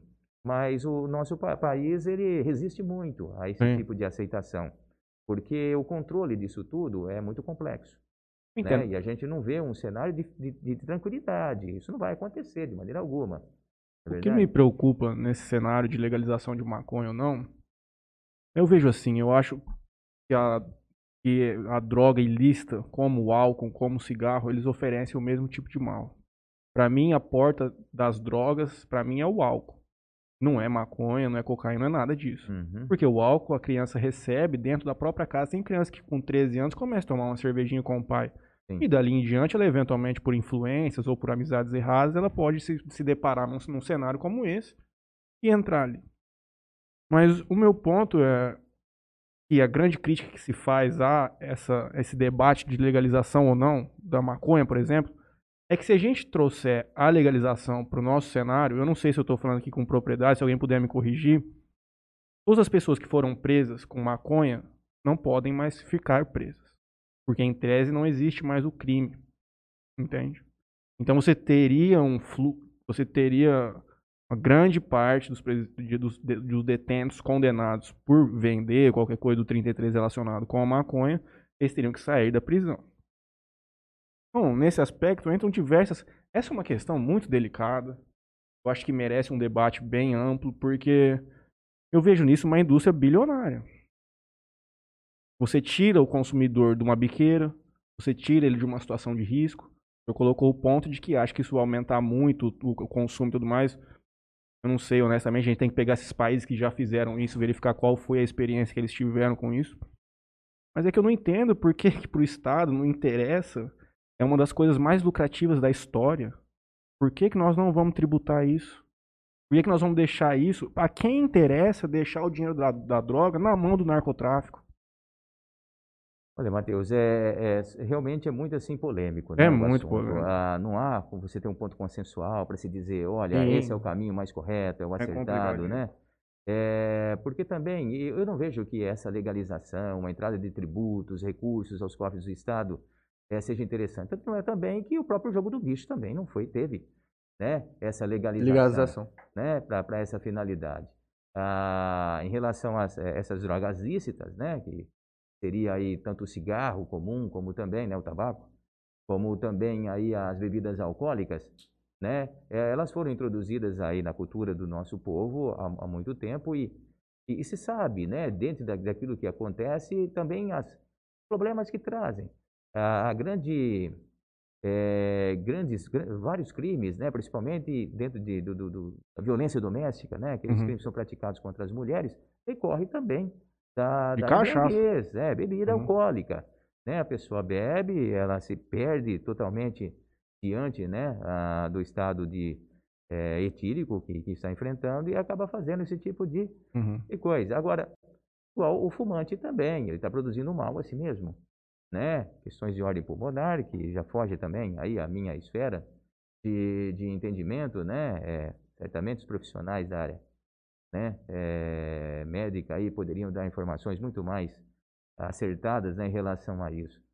Mas tudo isso teve uma, uma glamorização por longo, longo tempo. Vocês se lembram de épocas em que, talvez não por ser jovens, né, mas ouviram falar sobre quando tinha aquelas propagandas, aqueles cavalos, né? É, Tomar o Marlboro, Marlboro, a Arizona, né? Isso foi levando, né, a, a uma série de, de gente achando que é, fosse realmente algo muito bonito, fazia parte Não, você tem- tomar um cigarro. O, o né? cigarro, E- quando começou. No início da, da- do marketing, da propaganda do Mad Men, no primeiro episódio ele fala isso. Nos anos 60, nos anos 50, como que era feita a propaganda do cigarro? É, Porque já existia um rumor de que fazia mal, de que era cancerígeno e tudo mais. E como que as, que as, que as agências de publicidade de Nova York contornaram essa situação? Eles falaram assim, olha, o povo tá falando que faz mal. O que eu vou fazer? Eu vou contratar médico. Vou falar que não tem é. problema. O médico vai fumar? Não, não. Cigarro não faz mal, eu fumo. Eles conseguiram conduzir contra a lobby, tinha lobby da Associação de Coração e tudo mais, tentando tirar isso de qualquer forma, só que as indústrias tabagistas eram muito fortes, Muito forte. conseguia manter esse lobby bem feito em Washington e assim seguiu por 10 anos, até onde que teve uma resolução que falava assim, olha, médico não pode mais falar que cigarro não faz mal. Tiveram que parar com isso. Sim, hoje essas E agora- campanhas, né, Sim, que você sim. vê, os males que causam, né, a saúde das pessoas. E, e- e voltando ao foco da questão aí da- das, das drogas ilícitas, né? Então, é, voltando aí a dizer que a tua avó realmente tem razão, nós temos que sempre é, buscar fazer com que haja mesmo essa redução, esse trabalho constante, né, para que vai minimizando cada vez mais. Mas olha, é, é- é bastante um enxuga-gelo, né? Que você sabe que a gente vai recolhendo, vai aprendendo drogas, Você vai prendendo as pessoas, vão cumprindo as suas penas dentro daquilo que a legislação estabelece e que o Poder Judiciário tem que seguir, porque ali, né, dentro do, eh, da legislação específica, estão realmente eh, a resposta que deve nortear uma decisão judicial e o juiz não pode fugir disso. Então, diante disso, eh, a gente vê que eles ficam pelo tempo né, que ah, é recolhido e depois novamente são colocados em liberdade e, e volta ao tráfico. Eu acho né? que esse é um grande Agora, problema dessa Há questão. pessoas também que abandonam totalmente. Sim. Há quem abandone totalmente. Então você vai passar aí eh, 10, 15, 20 anos, né? Você vê que a pessoa eh, está com atividade ilícita, abandonou totalmente. Uhum. Eu acho que também essa questão de uma campanha né, eh, de resgate, de ressocialização também é importante. Ah, tá, mas é, é, bandidos eh, são irrecuperáveis, os criminosos. Não. Não. Eu acho que todas as pessoas aí, há uma possibilidade, todas talvez é exagero, mas as pessoas são recuperáveis, são possíveis fazer trabalhos aí que tenha a oportunidade de convertê-los, trazendo eles para dentro de um contexto, de, um contexto eh, de utilidade social, né? E não simplesmente você descartar como se não tivesse mais importância alguma, não é? Eh, então, vai continuar, vai ficar por um tempo na delinquência, mas vai chegar um momento que eh, talvez acabe saindo. A gente tem muito dessa situação de que é quando você, saindo do aspecto da, das drogas, e você fala no contexto da violência doméstica, né? É que há agressões constantes dentro de casa e os vários trabalhos que são feitos pelas delegadas de polícia, as equipes das DDMs, né? É, no intuito de, é, de prender esses indivíduos que estão realmente executando esse tipo de trabalho. E a mulher se vê, então, refém, né? De que está convivendo com o agressor, muitas vezes sem condições de sair de casa, porque é ele que provê, né, as questões de ordem material, ela tem criança, tem as dificuldades dela, precisa cuidar, e submete a isso. Então a gente sempre chama atenção, procurar muito, ter muito cuidado quando for acolher eh, essa vítima numa delegacia de polícia, para não ocorrer a revitimização. Né? Porque a pessoa, imagina, ninguém tem pelo prazer de querer a- ingressar numa delegacia de polícia para relatar um fato do qual eh, ela se viu em conflito né? Você está saindo da tua casa e não está querendo ir numa delegacia para relatar para um desconhecido, ainda que ele seja um policial, né, um profissional da segurança pública, um problema que você está envolvido. Né? Isso é muito duro, você refletir nesse sentido, de sair da tua casa e falar, eu vou fazer um... Aquilo tem consequências gravíssimas na sua vida. Sim, você já to- fez uma reflexão. Uhum. É, então, chegar num ambiente policial e de repente você não ser tratado de uma forma condizente, é, não é, é, logicamente, é algo que a gente acaba aceitando. Mas, graças a Deus, nossos policiais é, têm consciência disso, que a gente realmente sempre está batendo um papo e reforçando a ideia de que dê o melhor atendimento né, para qualquer cidadão. O mesmo atendimento que você daria, então, é, aos seus familiares, é, às pessoas aí de certa projeção social, política, né, é, esses cidadãos que chegam né, numa repartição policial e deve ser acolhido da melhor maneira. E você tem alguma relacionada com Não. isso? Eu acho que essa questão do encarceramento, essa questão de ressocialização dos, dos detentos e tudo mais, é uma coisa muito complexa. E realmente o sistema prisional foi constituído para a gente recuperar as pessoas que delinquem, certo? Certo. Aí a gente entra nesse outro tema, que, tem essas coisas que a gente ficaria por horas falando, né? Sim. de que as nossas cadeias públicas hoje elas não conseguem oferecer uma capacidade de ressocialização para o detento. Poucas delas têm como of- oferecem trabalho para ele, que é uma das principais coisas de dar um ofício para aquela e pelo menos são as notícias que chegam pra gente, de condições insalubres, de que a coisa é muito complexa e tudo mais. Então, a gente aí entra um pouco nessa questão do que o da Cunha tem falado muito, de que ele faz aquelas apreensões diárias, põe um vídeo lá no YouTube e fala assim, olha, gente, nós estamos pe- pegando um moleque de 17, 18 anos, amanhã ele tá na rua de novo. Então não tem como a gente vencer o crime se a, se a legislação, como o senhor tinha dito mais cedo, não oferece um cenário para ele poder manter a criança ou manter o, o, o adulto dentro do sistema prisional. E educar, né? Sim. Não, aí tem esse ponto. É. Uma, a gente não consegue deixar dentro. Mas talvez, você pegar um moleque de 16 anos, realmente não é melhor você prender ele. É melhor deixar. Porque ele vai entrar num lugar, em tese, são as coisas que chegam pra gente. E a pessoa fala hoje que a cadeia é a escola do crime. Se ele tem uma mente já para delinquir e tudo mais, ali vai ser a grande oportunidade dele se inserir nesse cenário e tocar a carreira dele dentro da facção criminosa, qualquer coisa do gênero.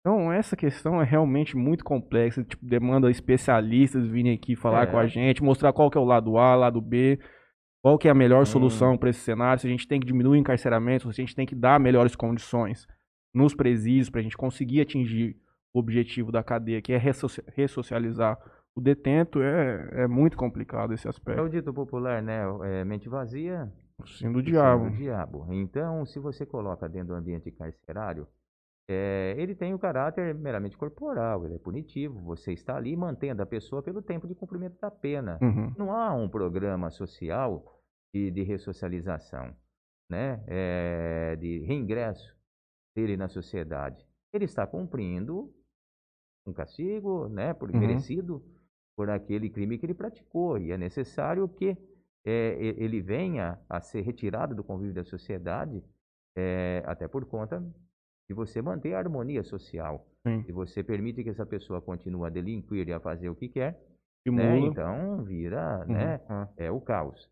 Ah, então ele tem plena consciência disso. Então quando a pena ela é severa, ela é dura, ele deveria realmente levar em conta de que ele estaria diante mesmo eh, de uma situação que deveria inibir a postura dele de continuar Uhum. né, praticando crimes. Agora, aí nós caminhamos para outro aspecto, que é da, da re- ressocialização. E aí também vem mais polêmicas, né? É, você vai viabilizar o quê? Curso técnico? Ora, por que que também que não permite, então, ao meu filho que está em liberdade, filho de gente boa? Tem toda Uhum. uma série de situação e a gente tem que concordar com é, esse aspecto também, né? E com todos os lados. O certo é que é, não pode ser um ambiente desumano uhum. ah, né, de fazer com que haja, então, um sofrimento a ser estabelecido. A pessoa tem que cumprir a pena por aquele crime que praticou. De uma né, maneira e- digna, é, de uma minimamente. maneira minimamente digna. Uhum. Bem complicado. Sim, é complexo. A gente pode trazer aqui, eventualmente, pessoas que trabalham no sistema carcerário também para dar um, um outro aspecto. Você pode Ótimo. até indicar pra gente depois. Sim, Essas questões Nada todas. melhor quem trabalha ali dentro. sim. Pergunta, filho? E o da Cunha? Então, né, o da Cunha tem aí também é, participar de... de Ele tá celebrações, revolucionando a imagem da Polícia Civil na internet? Olha, eu acho que é importante Seria a essa palavra? dos trabalhos, que talvez as pessoas falam, ah, tem uma super exposição. Não é isso. Eu acho que ele está tornando aí, eh, democratizando, né, eh, o, o- o conhecimento das ações policiais. As pessoas estão vendo mais de perto eh, Como é, né? acaba- é, como é a realidade, o dia a dia. E ele é bastante didático, né, naquilo que Uhum. ele está colocando, para que se possa então ter uma compreensão. Como tudo na vida que se faz, né, e as pessoas também polemizam, né, e de achar que está querendo aparecer, né.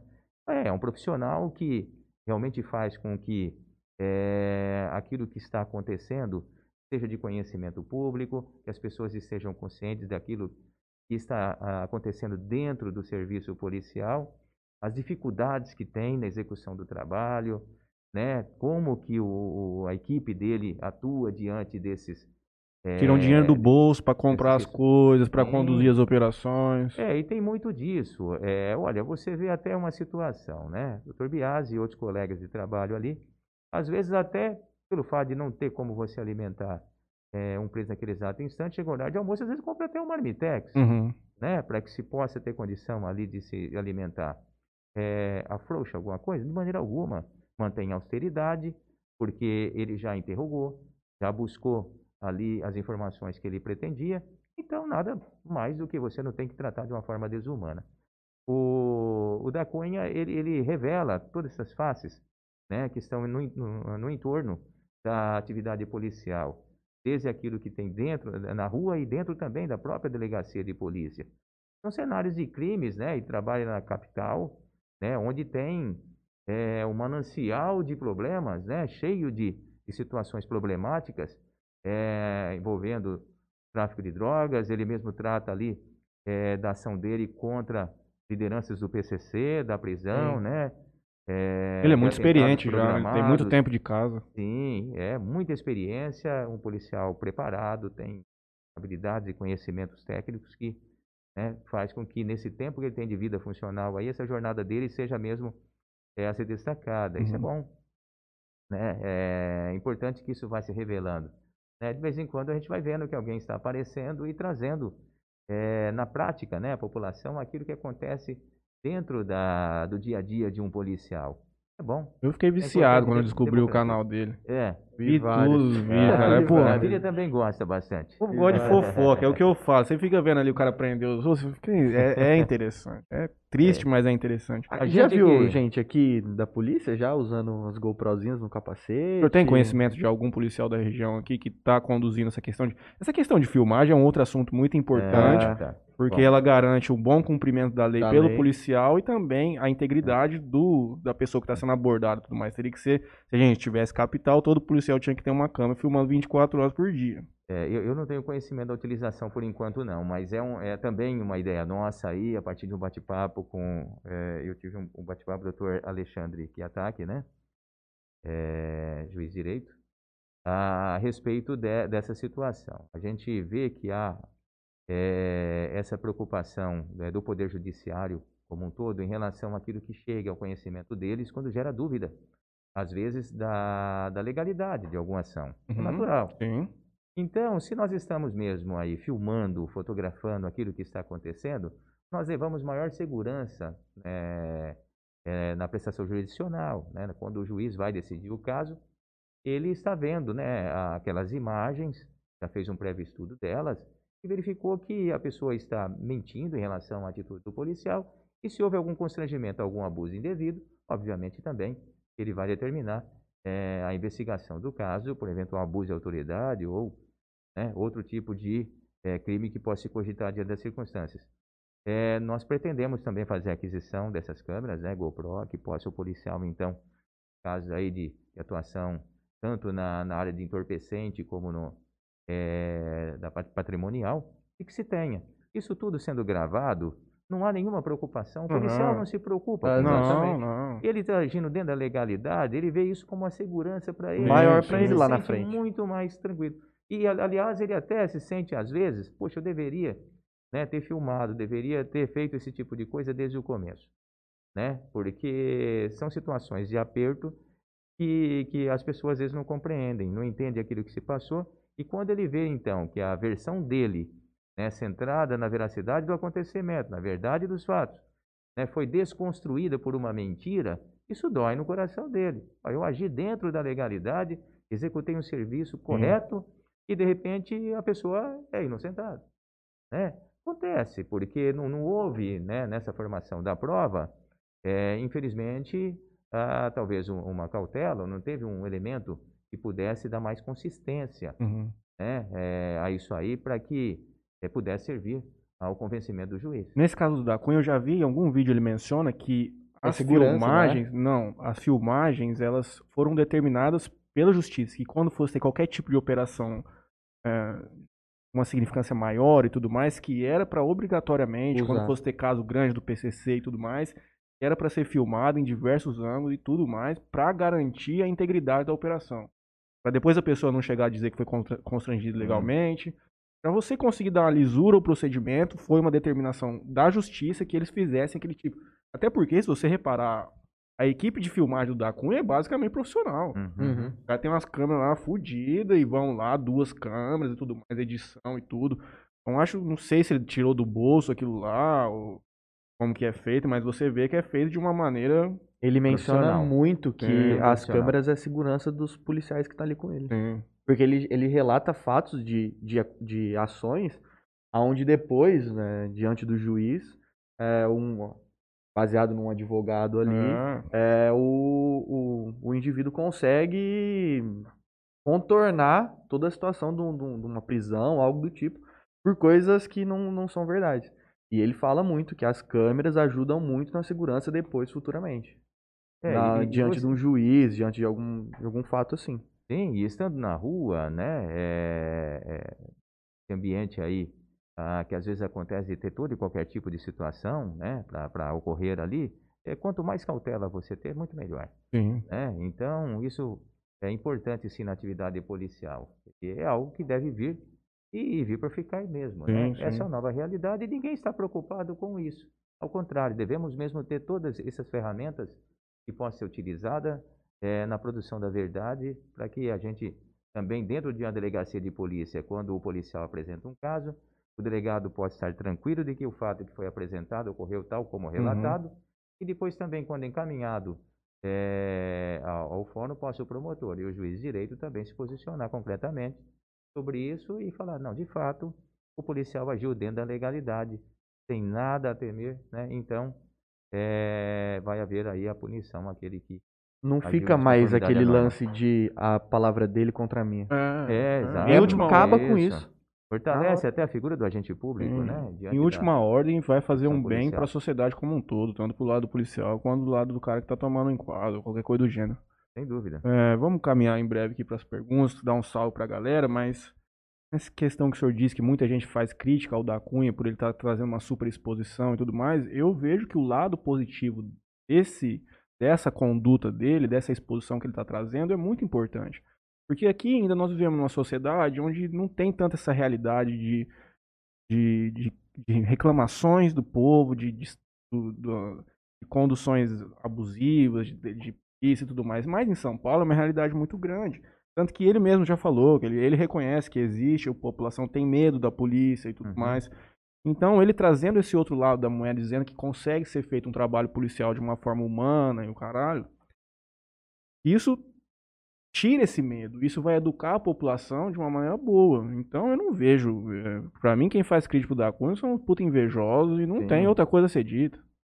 É. Ele é. teve a sacada de fazer isso aí primeiro, viralizou e meus parabéns. Aí não há nada mais a ser Perfeito. dito. Né? Pelo fato de ser o pioneiro, né? Uhum. isso infelizmente inveja tem em tudo, em qualquer circunstância, em qualquer ramo do, de trabalho, uhum. de, da relação social, isso tem mesmo, né? É, é inescondível.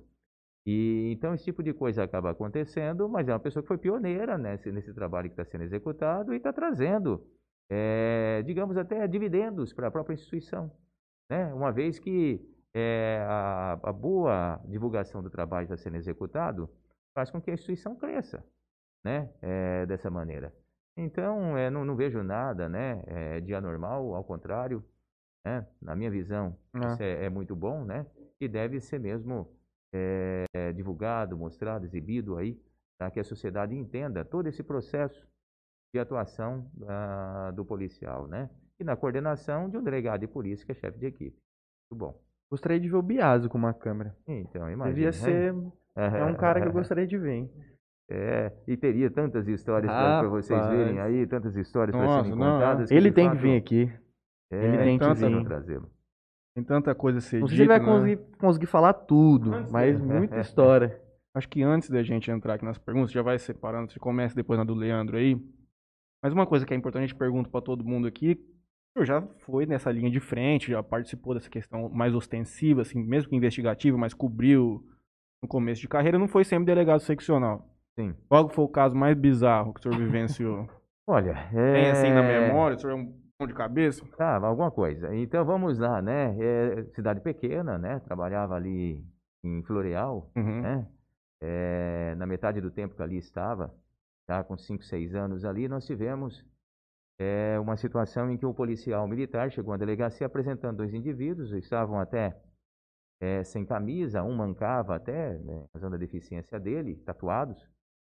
Ah, naquela ocasião, né, a tatuagem chamava muita atenção. E até porque as tatuagens também eram tatuagens que é, é, inspiravam mesmo ali alguma suspeita. E ele havia apresentado porque é, esses, esses dois indivíduos aí haviam havia acabado o disseram que havia acabado o combustível do carro que eles estavam é, estavam indo no posto de gasolina para comprar gasolina para colocar no tanque e depois é, seguir o percurso. Muito bem é o carro é de vocês? Não o carro é do meu tio né? E a documentação era do suposto tio dele né? E deles de um deles e eles estavam com documento, de, documento pessoal. Uhum. Né? Olha, mas espera aí, vocês estão indo para onde? Né, nós estamos indo aí para Pereira Barreto, né? Levar o, o, o, veículo lá, né? Na, na propriedade que o, o indicou. Tem. É... Cadê o carro? Ah, o, né? ah, o carro está ali próximo à cidade. Então o policial militar que apresentou o caso falou, doutor, e aí seria interessante, vamos, vamos lá para dar uma olhada. Aí fomos até o local onde o carro estava parado, às margens ali da entrada da cidade. E falou, olha, essa história está muito estranha, porque está falando que, que seria tio, mas é, não tem é, documento pessoal e, né, o documento deles, é, do, do, da pessoa também não, estaria batendo, né, com documentação, com as informações ali do, do veículo. Algo estranho nisso. Bem, é, aí falou, olha, tem manchas de, de sangue no, no, no, banco traseiro. É, é verdade. E o que, que é isso aí? Aí deu uma desculpa qualquer lá, né? Tá. tá. Aí, abre o porta-mala. E o porta-mala, a chave não abria. Ixi, Maria. É, aí, né? Falei, perguntei pro policial, tem algum chaveiro na cidade? Não, chaveiro não tem, mas é o rapaz da oficina mecânica que abre também o porta-malas. Ótimo, então chama ele lá e vamos. Nesse momento, pessoal algemado? E já estavam algemados dentro da delegacia de polícia. Eles, ah, vocês estavam tocando a diligência, eles não foram juntos. É, não, tava, uhum. um, um, dos investigadores estava aí, o uhum. escrivão uhum. estava com eles lá na delegacia de polícia. E eu, com o policial militar e um outro investigador, estávamos ali, então, é, às margens ali da entrada da cidade. E aí, quando o mecânico abre, estava dentro lá uma pessoa morta, né? O cadáver de alguém, é, corpo amarrado, é, em situações assim é, deploráveis ali dentro, né? É uma, uma cena assim muito triste, né? Daquilo que vê. Muito bem.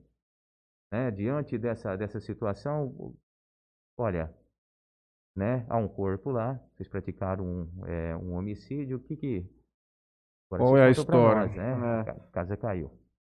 E aí relataram, não, olha, a questão é o seguinte, né? Então nós estávamos é, no Zé do Rio Preto, quando essa pessoa buscou é, contratar um programa com a gente. E aí depois saímos e teve o um desentendimento, enfim. É, acabamos aí tendo que executar. Né, executá-lo. Ele foi morto. Aí, aí vocês levariam o carro também? É para onde? Né? Não, levaríamos aí para outro lugar, abandonaria o carro depois que a gente é, desovasse o corpo em algum lugar. Em verdade, eles iriam levar, desovar sim o corpo, mas levariam o carro também para algum lugar e que eles deveriam, então, poderiam vendê-lo. É, nós trabalhamos esse caso ali, né? É, e ao final, depois da condenação deles, pegaram mais aí de 20 anos, né? É, de prisão cada qual. uma pessoa conhecida né, na cidade de São José do Rio Preto, profissional muito conhecido, é, também no meio social. E, e, realmente foi uma situação que é, constrangeu demais né, naquela, naquela forma como aconteceu. Então, um dos casos que eu acabo trazendo, resumidamente, né, é, tirando outras peculiaridades, é, desse, desse fato, seria esse caso, né? Uhum. Que a gente acabou trabalhando aí em cima dele. Teria é, mais casos, tem cenas assim também de início de carreira, que a gente se via diante daquelas dificuldades, né? É, você não tinha uma estrutura de trabalho, porque nós tínhamos também que todo o plantão que é tirado lá em São Paulo, você tinha que levar a documentação até a sede da delegacia seccional, que são, eram vários quilômetros dentro de São Paulo, eu estava na, na Zona Sul, é, Jardim Mira, né? E tinha que levar até Santo Amaro esse expediente. E íamos, íamos em dois. Estava lá o delegado, ficava Paisano. um policial dentro da delegacia, éramos em três no plantão, ficava um policial ali dentro e dois nós íamos para fazer o encaminhamento desse expediente na madrugada. E dada a oportunidade, estava até chovido, né, é, há pouco lá, o retorno nosso já tinha parado a chuva, e era de madrugada, tipo assim, duas, três horas da manhã, né, o expediente que ser entregue até às quatro. É aquilo que acontecia das zero horas até né, a, a meia-noite. E de repente um sujeito sai, né, assim também, só de bermuda, sem camisa nem nada, né, rapidamente é, na frente da viatura. É, para, para, para, para. Né? Daí nós já saímos da viatura, mão para a cabeça, mão para a cabeça. Né? Não, pelo amor de Deus, pelo amor de Deus, a minha, meu estabelecimento foi assaltado, minha esposa ficou por lá, e eu precisaria de um, de um socorro de vocês aí para ir até lá. Muito bem, então vamos até lá. Né? E, e, nessa, nessa situação a gente vai, vai, vai, e não chegava. Pois em dado momento, você anda no meio do, dos matos, parecia até assim uma, é, uma ele área estava assim, sendo assaltado. é, ele falou que estava, tinha sido assaltado, né? E que os bandidos estavam lá. E não dava tempo de você chamar ninguém. Né? Não tinha telefone celular, ou, tipo, o rádio ali, né? Mas até você chamar algum apoio, vamos nós dois mesmo, né? Então, 38, né? Revólver 38 ali conosco. E vamos lá. E Aí, quando a gente tá, está indo, né, é, dentro de, ah, percorrendo alguns lugares meio estranhos ali, já com estrada de terra batida, aí eu falei, "Poxa, será que está contando a história verdadeira? Nós estamos caindo numa cilada aqui, numa armadilha, que coisa terrível. Faz o seguinte, liga o giroflex, né, e também a sirene e vamos com tudo, né, vamos ver o que, que vai Pegar acontecer arrepiando. por lá, né. Para todos os efeitos, quem estiver por lá vai perceber, vai parecer que está indo um monte de viatura Viatura. né? Aí chega em certo momento, um tiro pro alto ali e tal, né, gente? Né? Para também tentar impor aí uma. Ah, chegaram arrepiando até com. Ó. E olha que incrível, a pessoa chega lá no ele, né, a vítima que foi na, na frente no, no caminhão dele lá, ele chega e ele já pulou do caminhão lá como se fosse um encoraçado, super-homem, né? Já correu para dentro lá só pelo fato de estar com dois policiais, Uhum. né? Já correu e chamando pela esposa e tal, da esposa respondeu de outro ponto. E, bom, muito bem, tá tudo bem com ela e os caras já tinham ido embora. Uhum. Mas imagina você se a gente chega lá também num cenário de ter que ter troca de tiros, né? Então, é, mas era algo assim de começo de carreira, né? Tava ali É isso que eu ia no perguntar da pro senhor. carreira. Então você se aventura diante das circunstâncias, porque o ímpeto te leva a isso aí Uhum. né? Você quer fazer algum trabalho, dar alguma atenção, mas é preocupante, porque a gente vê que essas situações também inspiram um maior cuidado, porque você não sabe que condições você vai encontrar. Vai O elemento encontrar. de surpresa não era nosso. Né? Sim, O elemento surpresa está do lado de lá. Você se coloca numa situação de, de troca de tiro, você também vai tomar tiro. É, E depois que você sai de lá, que aí você se arrepia, né? E começa a refletir, né? Olha só que Adrenalina situação, baixa. Sim, olha que situação, né? Mas então, são, são essas histórias, né? Essa não tão corajosa, né? Porque diante de uma cir- circunstância assim de dificuldade muito grande, e essa outra que eu relatei, Uhum. né, a vocês ali também do, de um encontro de, de cadáver num, num cenário de homicídio, né, em que acabamos fazendo um trabalho que resultou então na prisão desses dois indivíduos envolvidos. Chegou a ter já presenciar uma troca de tiro mesmo, franca. Não, eu não presenciei. Eu, eu também atuei num caso, né, quando o governador Mário Covas eh, faleceu. eh, eu estava em Andeara, como titular de Andeara, né, ainda morando em Floreal. Era o meu último, eh, digamos ali, meus últimos momentos, né, ali naquela região. E teve um, um roubo a banco em Andeara, no Banco do Brasil, e que os indivíduos fortemente armados chegaram disparando e tomando como reféns as, as pessoas que estavam ali e depois empreenderam fuga com o produto do roubo, Uhum. né, com o dinheiro que acabaram pegando. Quebraram a porta giratória, né, no tiro, estilhaçou e caiu. É, aí um colega delegado e que morava lá em Andeara, né, é, muito até igual o Dr. Biasi, também fantástico aí, operacional, gostava de rua muito, o Toninho. É, junto com a equipe da Polícia Militar, a equipe de investiga- investigadores ali da delegacia, já saíram na frente, né? E quando foram em perseguição a, a um dos veículos, havia mais do que um, é, esse veículo, ao perceber que, que as viaturas estavam se aproximando, ele fez um giro e ficou frente a frente. Saíram do, do- do veículo deles e passaram a disparar com metralhadora em tiro. Então passava ao lado deles Que isso. né, é, unindo, até porque um tiro de, né, de, de fuzil, estavam com fuzil, é, também tem um alcance Sim. muito longo, então passava, né, ouvindo o barulho do projétil, né, continuaram em perseguição, acabaram prendendo, e baleando e prendendo um dos indivíduos, havia suspeita de que outro também teria sido baleado, mas acabamos não encontrando, é, veículo foi abandonado pelo caminho com apreensão de metralhadora, de farta munição. É, Então, eu não participei de nenhuma ação assim de troca de tiros. Eu tive contato com o fato acontecido, né? E trabalhamos na investigação, fazendo o flagrante em cima daquele Sim. indivíduo que foi baleado. Eu ia fazer uma e quase pergunta. que perdeu a perna também. Né? Foi, foi hospitalizado e mesmo assim. Eu ia fazer de uma maneira mais popular. Eu ia falar assim, doutor Chá, o senhor já sentou o dedo em vagabundo? Não. É, atirando em É, vagabundo? não, não, não, é. não. Não, nenhum momento. É uma pergunta honesta. que Sim, nós- sim, a gente sim, tava sim. conversando sobre isso hoje, aí eu falando com ele, mano, a gente fala assim, poxa, é muito legal esse aspecto do, do- da atuação policial, porque você pode É. dar tiro, só que você também pode tomar, cara. Pelo é. amor de Deus. É, não, não houve necessidade. Eu não tive numa situação que houvesse essa necessidade, eh, né, Matheus? Houvesse e a gente teria que fazer a mesma coisa. Tem Não é? treinamento pra isso. É, mas teria que entrar no confronto, é porque você também não pode simplesmente sufurtar esse dever, né? Gente, É. é uma- acho que um aspecto Mas- grande, todo policial é pai, tem uma mulher em casa, hum, ele- tem uns psicopatas aí, os caras querem ir pra rua mesmo pra buscar embate e tudo mais, mas é a minoria.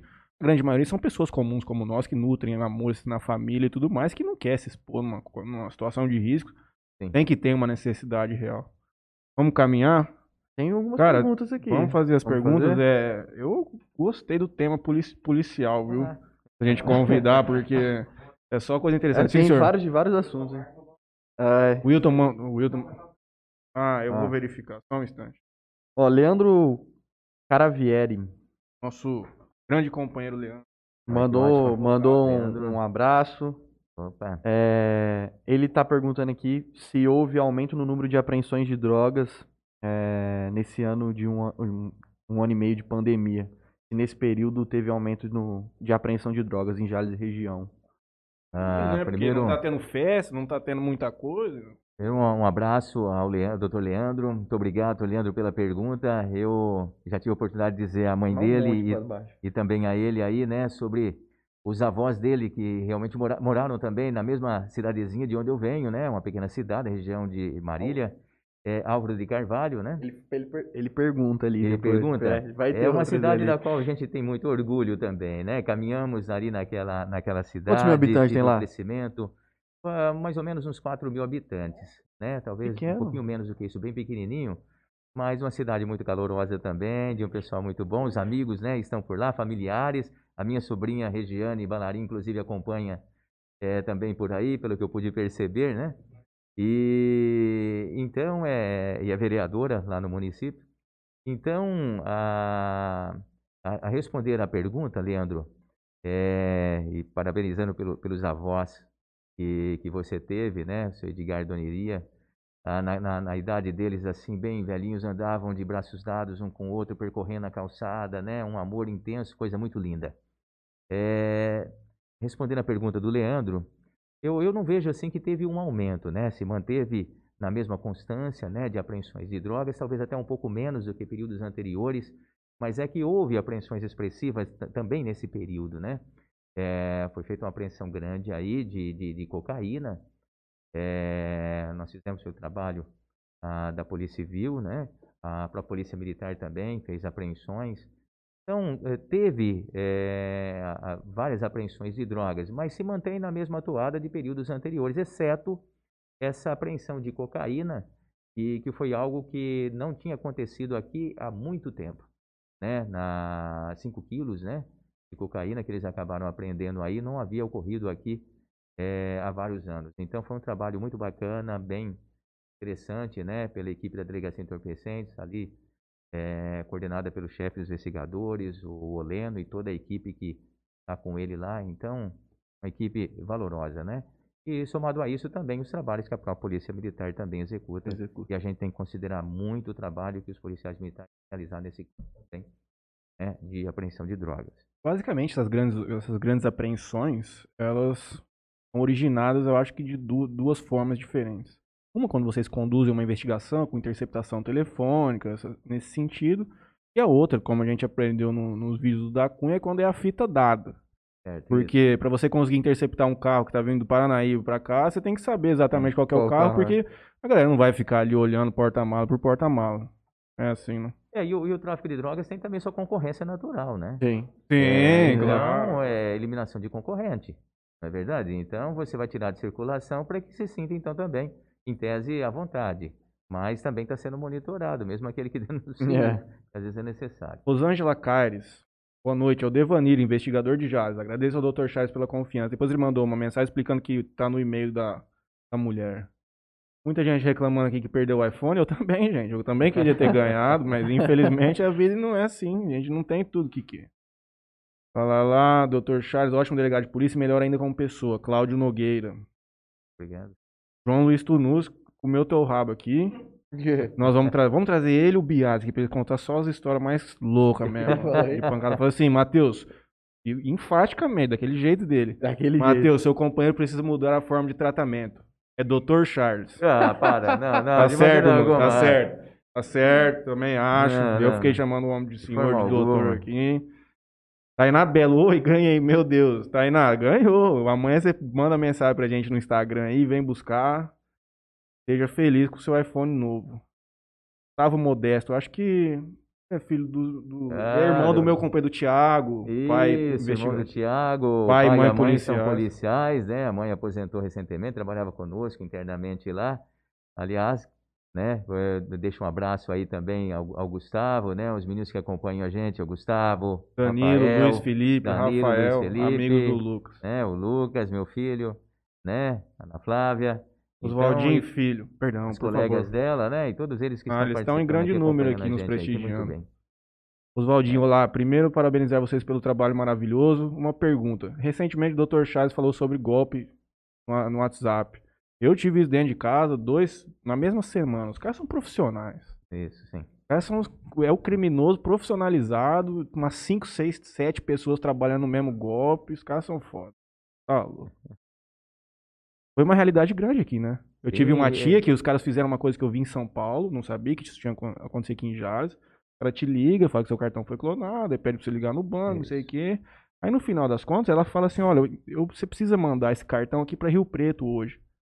Pra gente começar um processo de investigação e tudo mais.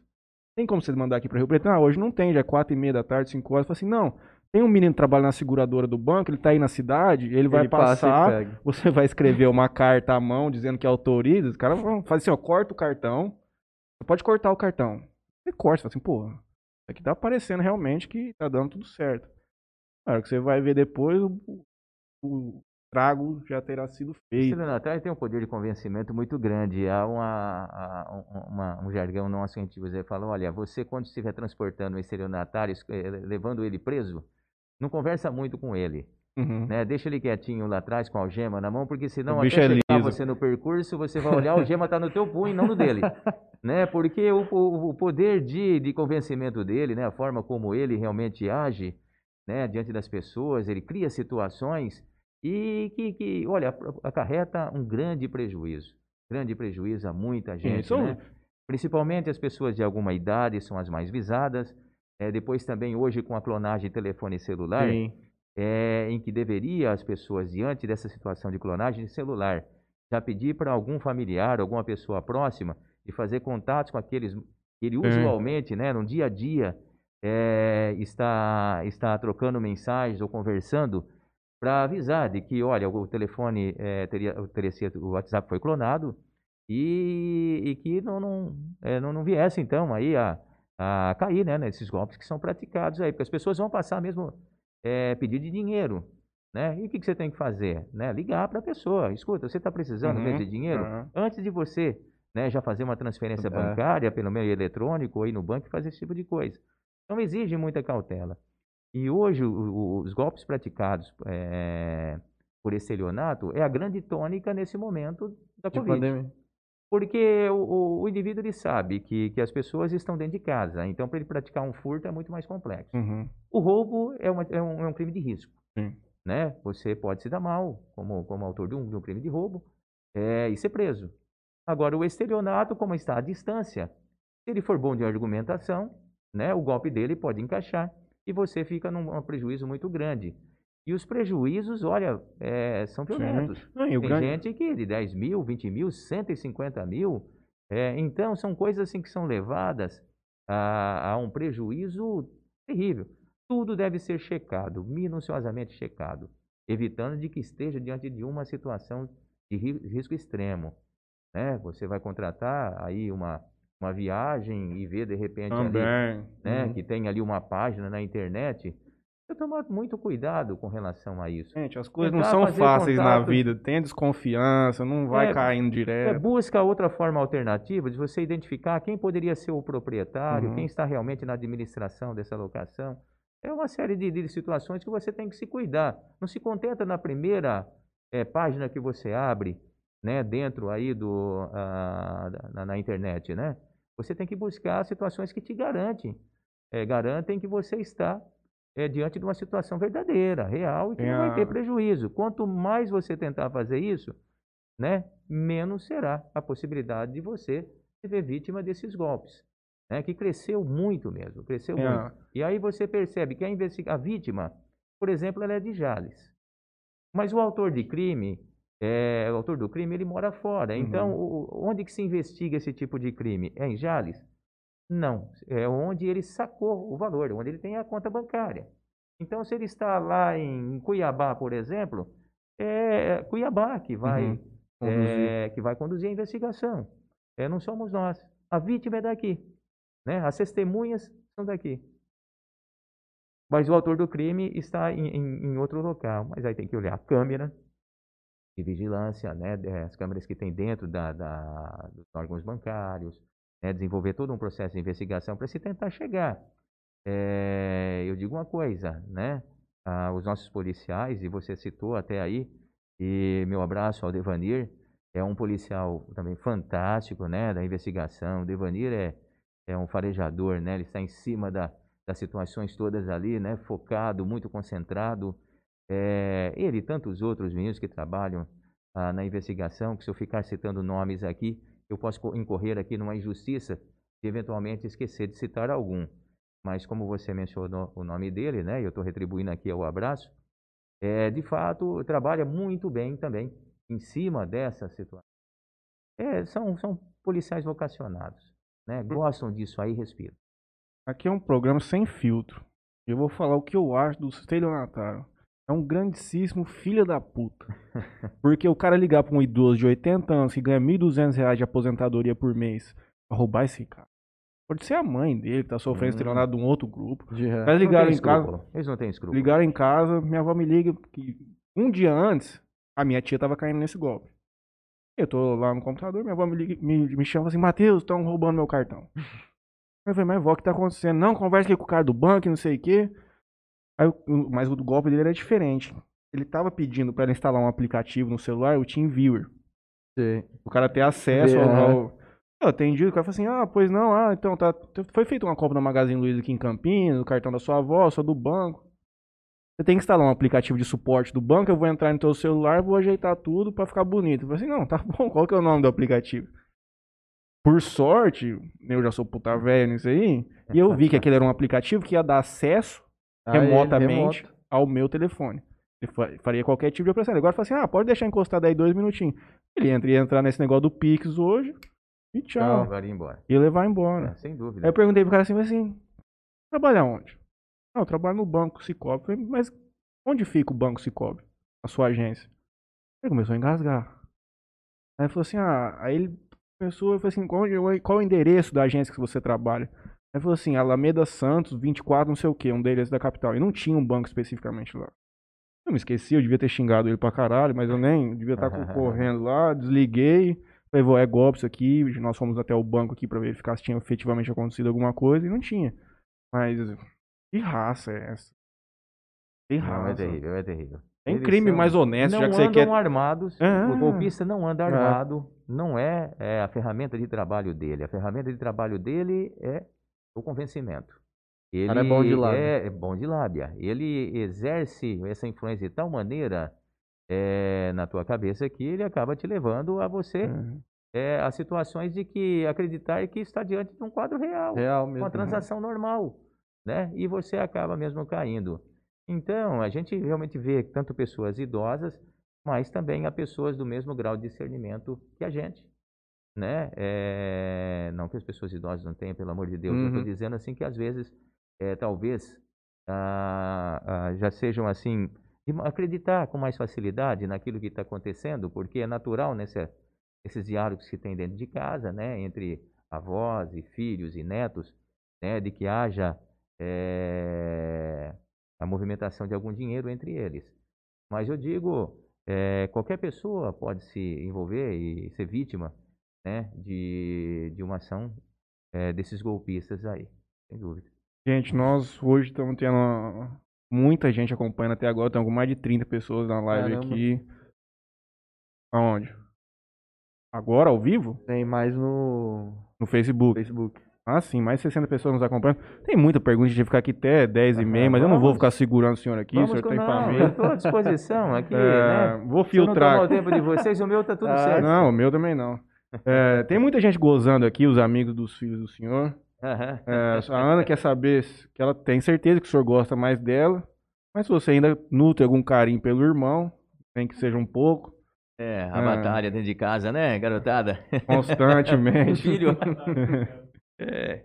É, o Leandro manda outra. O senhor tem mais saudade da época era garoto em Alvo de Carvalho. Um abraço carinhoso dele, da, irmã, da minha mãe Ilza Caravieri. É, Pedro Campelo. Mas era. com- Voltando àquele aspecto nosso de legalização ou não da cannabis. Mas era a hora de começar a discussão da legalização para criar um plano para o futuro e não aumentar o combate, que é enxugar gelo, o termo que o senhor Sim. colocou. Uhum. É, eu acho que falta um, É. Falta um- uma composição no âmbito nacional de entender realmente como enfrentar é de que maneira funciona, né? honesta Sim. e que seja melhor para todos. Eu não poderia falar aí com expertise, né, daquele que seria o melhor caminho, mas é a visão que eu tenho, né? Então eu acho que tudo deve ser levado a um debate muito franco e aberto mesmo, né? Para que a sociedade possa se posicionar sobre aquilo que poderia ser melhor. Uhum. Leandro aí, novamente, então, obrigado. É, de fato, sim, tenho bastante saudade, sim, de Álvaro de Carvalho, né, onde a gente caminhou por lá. Aliás, doutor Caio, que o, no outro dia, né, o doutor Marlon havia dito aqui no programa, falou, fez referência sobre o doutor Caio Augusto O Silva Santos, presidente. que é o presidente estadual da UAB. O doutor Caio também caminhou, né, por dentro de. Álvaro de Carvalho, era mais, mais jovem do que Ah. eu, né, mais novo. E também andou por lá, na, na cidadezinha nossa, né? Que a gente lembra com muito carinho. E ao tratar de cidadezinha, não estou reduzindo, ao contrário, eu estou dizendo que é uma comunidade muito legal, muito bacana, tranquila, onde eu tenho, graças a Deus, familiares e grandes amigos. É...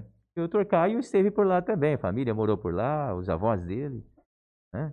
João Bem. de Carvalho para o mundo, então, grandes expoentes da é. sociedade paulistana. Lucas Daú pergunta aqui.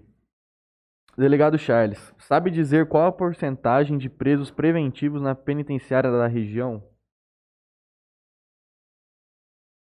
Ah, temos aí os presos preventivos e os presos eh, em flagrantes que formam esse universo de presos provisórios, digamos assim. Sem né? condenação. É a maioria.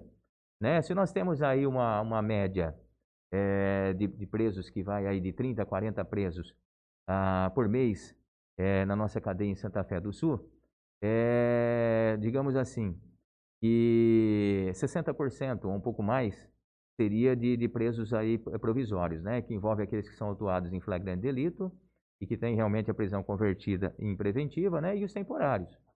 Né? Esses são aqueles que ficam a, a- exercer maior quantidade, né? E não temos também só de Jales, não. Nós recebemos ali em Santa Fé do Sul eh, presos nessas circunstâncias que também vêm de Fernandópolis e Votuporanga.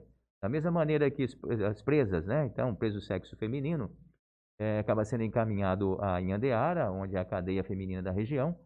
Os presos masculinos eh, de Votuporanga e Fernandópolis, além de Jales, vão para Santa Fé do Sul. Uhum. né? Então nós temos uma demanda aí de mais ou menos 30, 40 presos mês. E a maior parte seria realmente de presos preventivos. Rosângela Caires, sabe, sabe dizer se todos os homicídios em Jales foram esclarecidos? É, o Devanir novamente aí, e, e tem razão. É, de fato, 100% dos homicídios é, ocorridos aqui foram esclarecidos. É mesmo? É, nós tivemos aí, né, comparado com o ano passado, um decréscimo é, de 900% na quantidade de homicídios acontecidos. 900%? 900%. É muito grande. É, no entanto, é, porque de 9 havia caído para zero, né? Uhum. É, então, mas os, os aqueles que, que teriam acontecido, né, todos eles foram é, resolvidos, ou seja, nós tivemos 100%.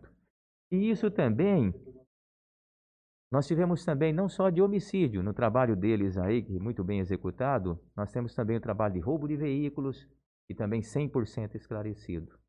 Né? Os roubos comuns, né, digamos assim, roubos de outro tipo, de outro gênero, que não envolve exceto veículo, né, também eh, foi na casa de 75%.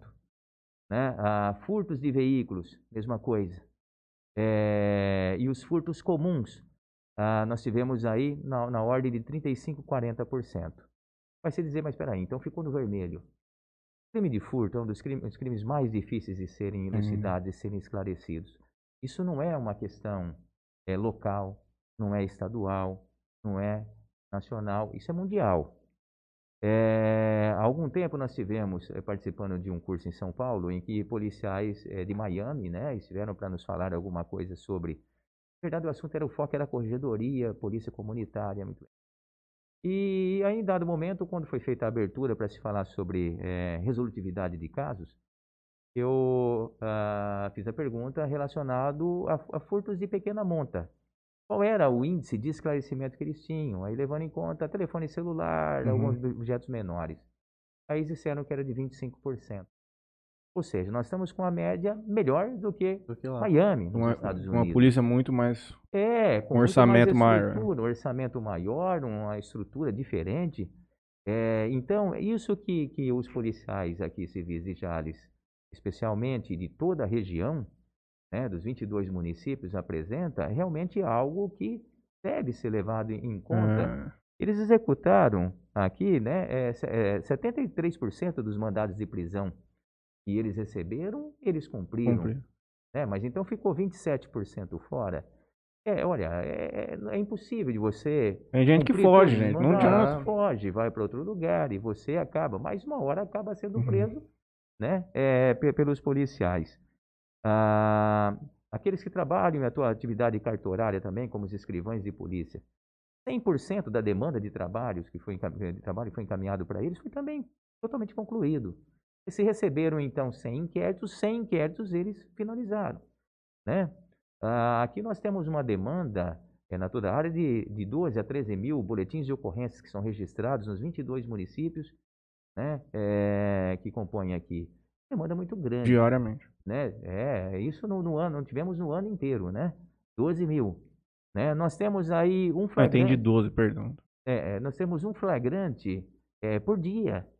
É uma prisão em flagrante por dia aqui nessa área dos nossos é, 22 municípios. Ou seja, ao menos é, no período de 24 horas alguém vai preso em flagrante. Uhum. Né? Ah, nos 365 dias do ano nós tivemos 365 flagrantes.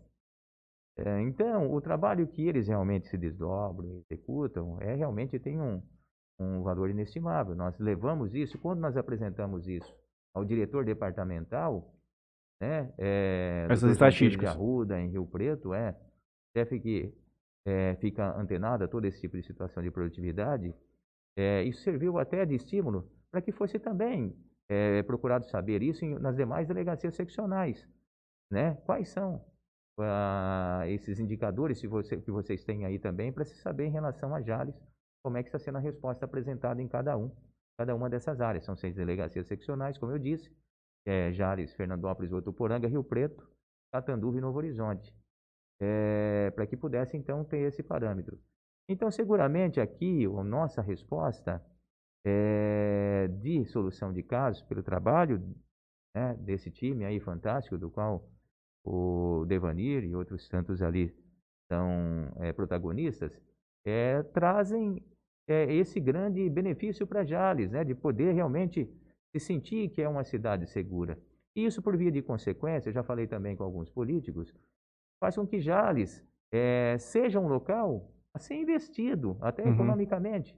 Porque no suporte de segurança pública, quem venha se instalar por aqui né, estaria relativamente tranquilo diante disso, porque a resposta em matéria policial, né, nos assuntos que dizem respeito à atuação policial, é um ambiente seguro. Torna um ambiente seguro, né? Ainda mais se tornando Jales, né? Sendo Jales, como sabemos, um centro de região e que poderia ser um importante centro logístico distribuidor aqui dentro, né? Para a conexão uhum. que tem com estados circunvizinhos, como o estado do Mato Grosso do Sul, depois Goiás, né? É, Minas Gerais, enfim, é onde tem é uma demanda, né? De, é, de, de, de, gente que, que vai daqui para lá, de lá para cá, então todo esse fluxo poderia fortalecer até nesse tipo de atração de investidores para dentro de Jales, né? Porque a segurança pública ela tem sim, é, a nosso ver, a, uma resposta que, que serve muito para é, ser utilizada nesse.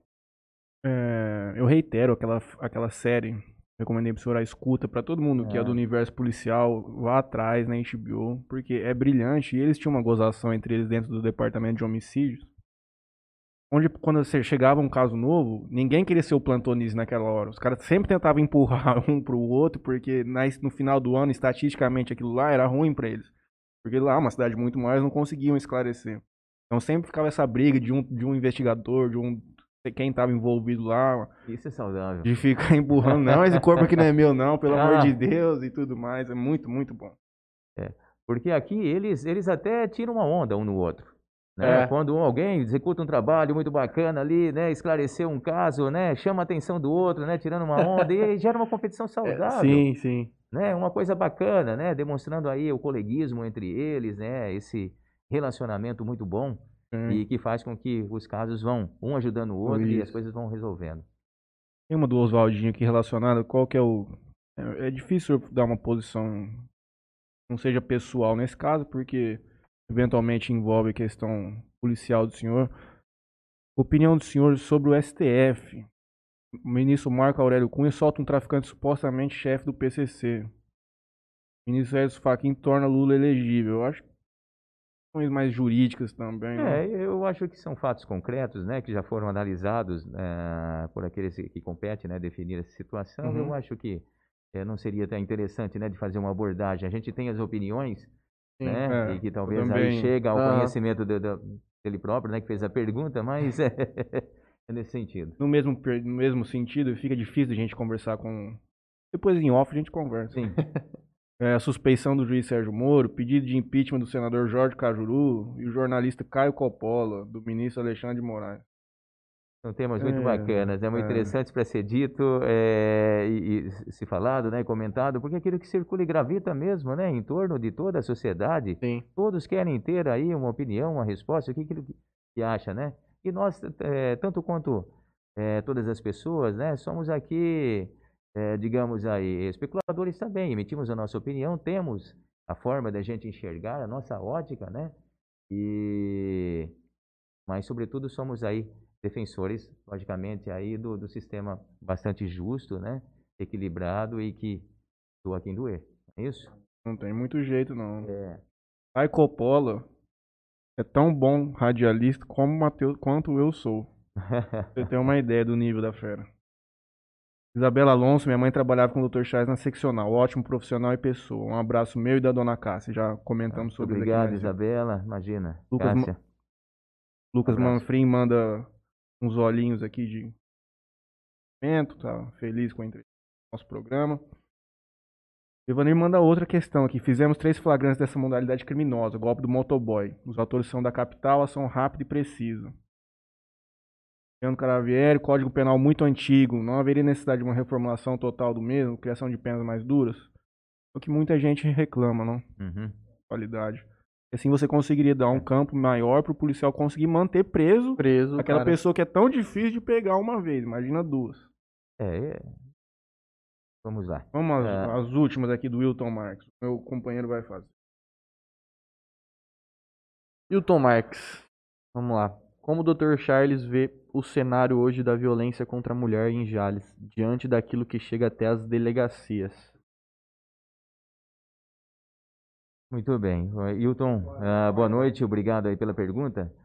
É, é, o trabalho da, da, da- da nossa Delegacia de Defesa da Mulher, agora com a. Nós ficamos por um tempo, um ano, né, sem uma delegada que estivesse à frente ah, dos trabalhos da Delegacia de Defesa da Mulher. No entanto, o trabalho que a Dr. Marcelo, que vinha de, de Santa Fé do Sul para atender a DDM, era também muito, ah, muito bom. Agora com a doutora Mariana, né, que acabou de chegar, está conosco aqui, vindo também de Santa Fé do Sul, é, co- começamos também a já colher resultados.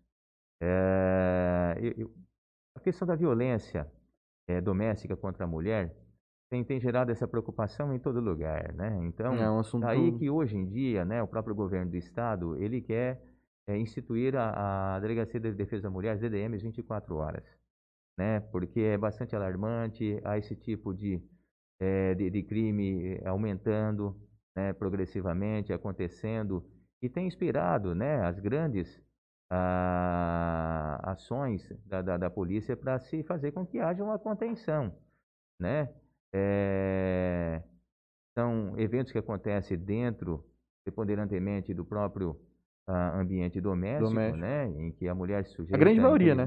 a isso, a grande maioria. É, as serviços, né, que são praticadas é, pelos seus maridos, parceiros, companheiros. Isso é, gera problemas de várias frentes, né? Até de ordem psicológica para a mulher, né? Que se vê aí vítima ah, das agressões é, constantes dentro do lar, é, por ver também que o marido é, ou é alcoólatra ou é drogado, né? Que cria também essas dificuldades e muitas vezes ele também não quer trabalhar. A mulher que tem que se virar, é. né? E tem filhos para cuidar, tem a casa para zelar, uma série de compromissos que é, o, trabalho que, que a mulher realmente enfrenta dentro de casa é algo, né? É, olha, é um fardo muito pesado, né? Digo isso também porque eu tenho a, na minha esposa também uma pessoa que também executa né, a série de trabalhos dentro do próprio lar que a gente imagina quanto são fortes.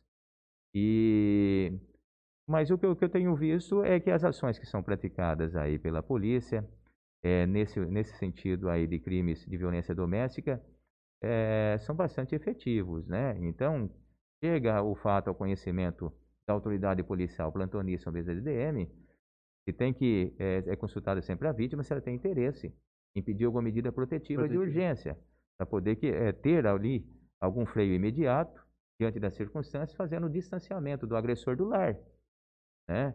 Eh, de que ele não mantenha contato por qualquer uma de suas formas, seja pela via telefônica, eh, seja também por abordagem em qualquer lugar que ela possa encontrar, de repente ali eh, nos corredores de um supermercado, de uma loja, em algum lugar que ela possa, possa estar. E, enfim, a legislação né, que trata eh, dos crimes de, de violência doméstica, ela foi bastante efetiva. Eu acho que é uma das legislações mais avançadas que se tem, né, para coibir essa prática é, criminal. Há, há um freio muito é, é, forte, né, de maneira que o indivíduo ele acaba sendo preso mesmo. Né? Então, houve uma denúncia, tem como esse fato ser imediatamente comprovado, é, faz com que, a, via de regra, as informações que chegam ao ambiente policial se dê, conhecendo a mulher, a total credibilidade naquilo que ela está relatando. Isso aí, somado também ao fato de ter testemunhas que teriam presenciado é, o fato acontecido, a reincidência é, de casos dessa natureza, eu vejo que, que a, a resposta policial ela é muito boa e também é, a pessoa fica mesmo presa, porque o judiciário juiz, o também. Poder Judiciário, o Ministério Público é muito atento a essas circunstâncias, porque sabe, porque há um risco muito grande, a vulnerabilidade É né, da, muito da alto. mulher dentro de casa é, é algo que é, você não, não pode desconsiderar, Sim. é muito grande e tem que ser tomado providência. Faz uma outra aqui que eu vou tentar resumir um pouco do que ele, do- ele comentou, que o Alckmin retirou uma resolução que mostrava o mínimo de efetivo que deveria se ter nas delegacias. Isso foi uma questão muito prejudicial nesse aspecto para a condução do, do serviço policial e tudo É, mais. tirou o parâmetro, né, que nós tínhamos, como Uhum. antigamente eu disse, né, a- nós tínhamos uma portaria do ano de, 90, eh, de eh, 1991, né, da Delegacia Geral de aliás, uma resolução secretarial que quantificava, né, quantos policiais poderiam ser na delegacia, um delegado, dois escrivães, dois investigadores e um agente, De acordo com o tamanho do município? de acordo com o tamanho do município, Uhum. né, Jales, obviamente, teria então uma quantidade maior, assim como também Grande É, maioria dos é, lugares. grande maioria dos lugares. Por exemplo, Urânia teria que ter uma quantidade maior de policiais eh, do que Aspásia. Uhum. Né? Eh, Três Fronteiras em relação a Santa Rita.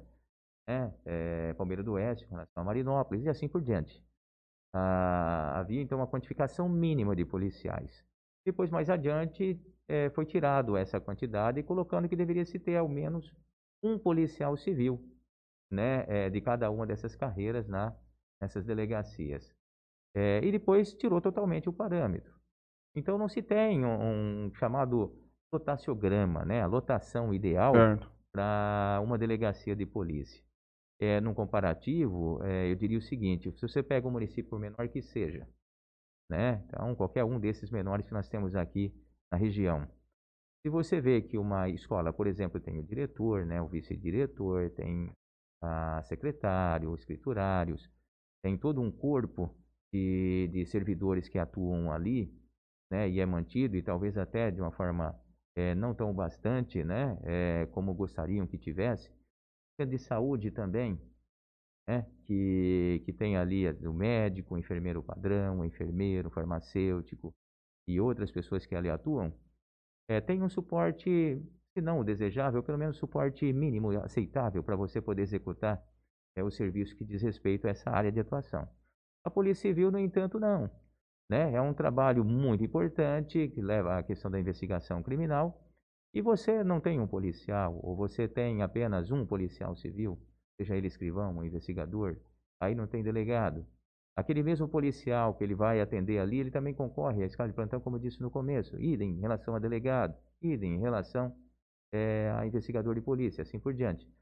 A gente fica é, é, realmente numa dificuldade muito grande. Então, a, na resposta direta daquilo que o, o Wilton pergunta, é de que sim, isso aí trouxe dificuldades para nós. Deveria ser novamente estabelecido um lotaciograma, mas que acompanhasse, inclusive, a nova realidade. Uhum. Porque nós temos municípios como, por exemplo, Santa Fé do Sul, em que se duplicou a população da década de 90 para cá, né, nesse período de 30 O anos, efetivo diminuiu. e o efetivo diminuiu. Ao passo também que é, o trabalho quadruplicou. Nós temos Uhum. quatro vezes mais o trabalho que tínhamos lá, lá para trás. E, e- e assim, é, fica ah, muito aquém a resposta policial. Ah, você vê que às vezes o prefeito ou um vereador reivindica, né, pede algum policial para o município dele e você não tem de onde tirar e você encaixar. Né? Daí que eu digo, teria que ter pelo menos aí dois investigadores de polícia no município como esse, além de um escrivão, para poder conduzir o trabalho de uma forma satisfatória e dar uma resposta.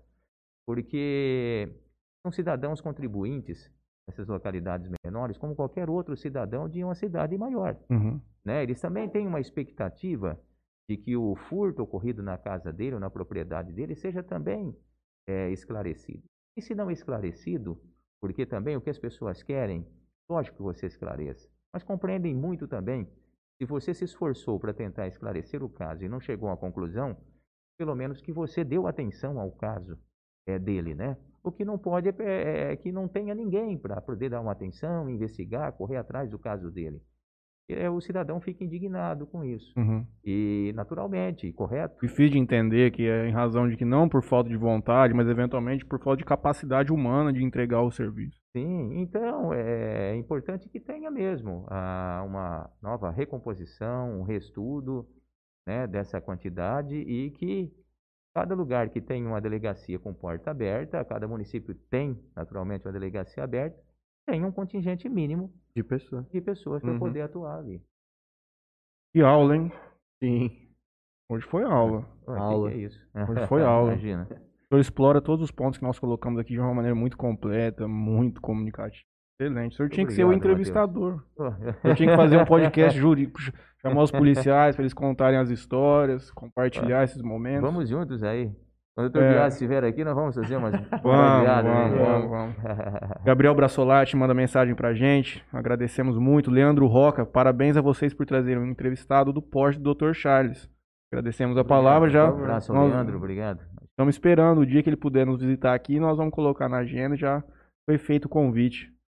É, Gente, Ana Manfrim, Laura Lade, Regiane Balarim. Gente mandando mensagem bastante. Não vou nem abrir o zap. O meu tá até carregando ali. Ah, só preciso fazer uma do meu voo, porque senão amanhã eu tô fudido. Tá, vamos lá. A honra, hein? Quanta honra. Principal rua de Floreal.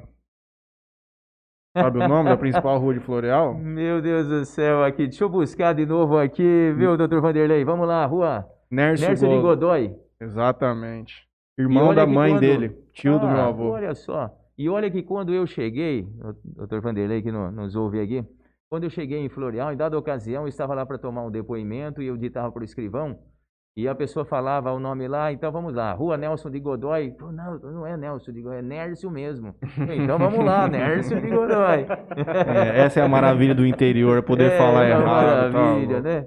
E tinha aquelas pessoas que chegavam no ambiente também lá e falavam assim, doutor, pelo amor de Deus, eu tenho aí 70 anos de idade, eu nunca entrei numa delegacia de polícia, eu estou constrangido.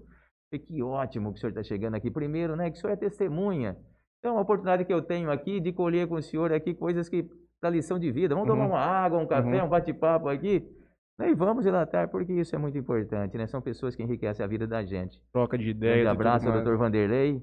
Damos Um grande abraço pra ele. Parabéns. Agradecemos a todos que Todo nos mundo. acompanharam. Hoje foi muito bom, né, filho? Foi. 70, mais de, mais de deve ter dado umas Não, 80. acho que passou de 80 simultâneo Que hoje. coisa mágica, cara. Pra gente é muito gratificante receber esse carinho do, do- da galera. Por mais que hoje tenha relacionado a questão do sorteio, mas ainda assim, depois de terminado, tivemos muita, muita participação, ainda. recebemos muito comentário do pessoal.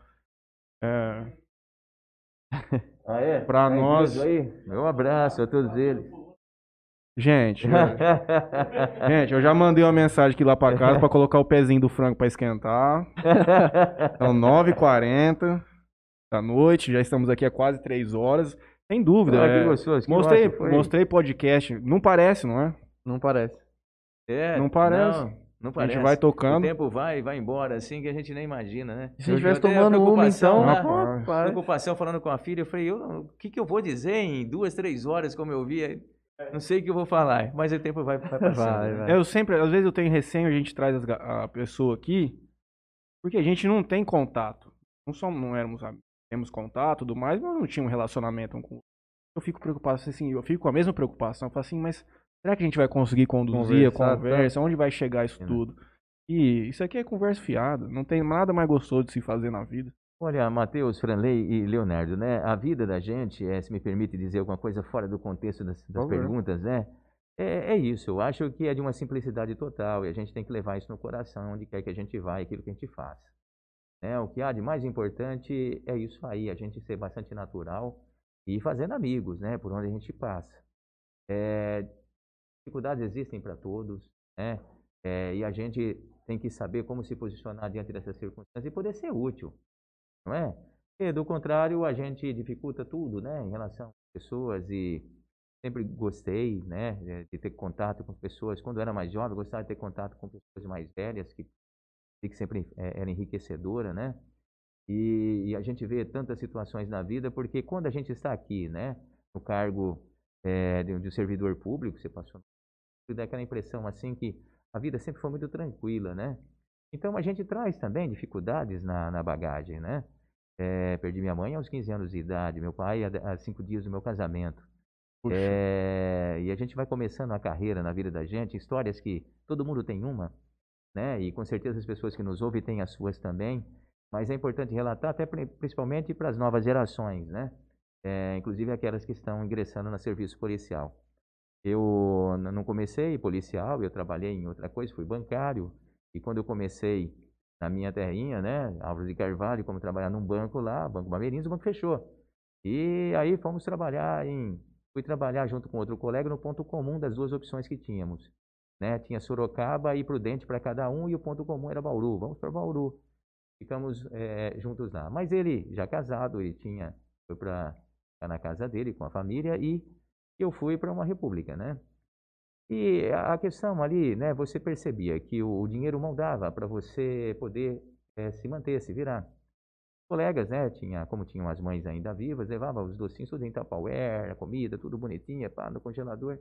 E, e aí me ofereciam. Foi porque eu pensava, poxa, eu não tenho a contrapartida, eu não tenho isso. Como é que eu vou participar do dele se eu não tenho o que oferecer, Uhum. né? E, e além disso, também eu não tinha dinheiro para comprar nada, né? Era Uhum. uma coisa assim. É, ou eu almoçava ou eu jantava. Né? O dinheiro não dava para as duas refeições do dia. Então a outra refeição era, era assim, um pacote de bolacha para durar vários dias. Então você tinha que comer alguma bolachinha de sal, né, para poder se manter e tomar uma refeição à noite para poder dormir. Uhum. Né? E de manhã não tinha o, pãozinho ali para você comer um pão ou tomar um leite. Então os meninos falavam, "Ó, pô, pega aqui o café e tal. Né? Não, olha, deixa para lá, porque eu não queria pegar o que era deles ali, né? Estava aqui, se eu não vou corresponder, então também não vou pegar. E aí eu esperava até a hora H para eu ir no trabalho, eles já saíam antes para ir trabalhar, quando ia, tinha ali, né, o bule no chão, o café que eles haviam preparado e no bule, né, no coador tinha o pó do café, do preparo, né, do do café da manhã. Daí eu pegava aquele pó de café da colher e mandava na boca, né? Puta que pariu. Para você morder aquilo lá e enganar, enrolar Puxa a fome. vida, que relato. É, então, a, a vida da gente também traz essas situações que são peculiares. A minha, a minha história não é diferente de muita gente, né? Teu pai, teu avô, eu acho que muita gente vai contar histórias dessa ordem aí. Sim. Mas é para dizer que, olha, as dificuldades que existem para todos é para ser superadas e a gente supera, Uhum. né? É, então nós temos que correr mesmo atrás de- dessas situações e demonstrar que a gente veio, né? É, para que veio e poder lutar e conquistar seus objetivos. Eu tinha trancado a matrícula na faculdade, havia feito apenas um semestre, e meu pai naquela ocasião ainda tinha condição de pagar esse semestre, depois no outro já não tinha mais. E aí eu fui também chamado para me efetivar como escriturário de uma escola, né? E a partir daí, então, eu passei a retomar os estudos Caminhou com as próprias pernas durante É. a faculdade. E daí eu volto àquela pergunta que o Franley me fez, né, quase que no começo ali, se direito, né, era realmente Se a- era- é, é, olha, a princípio não. Em verdade, minha irmã falava assim, eu quero fazer jornalismo. E eu não sabia o que eu queria, eu eu quero também fazer jornalismo, né? Uhum. Então, só que só tinha em Bauru. E meu pai não teria condições de bancar o estudo nem de um, nem de dois. Né? Ele queria que estudássemos, sempre apoiou o estudo, né? Assim como minha mãe. Mas ele não tinha suporte financeiro para tanto. Farmácia, a farmácia foi definhando e quebrou. Né? Não teve condições de se estruturar. Mas tem uma história muito linda de vida também, né? Ele para trás aí, sobre como foi a vida dele, né? Que noutra oportunidade, lá fora a gente acaba comentando. É também de muito sofrimento para poder também chegar na, né? É, a se estabelecer profissionalmente. Então, é, é- é isso que a gente quer transmitir, né? De certo modo, na jornada, né? De cada pessoa que tem que agora caminhar.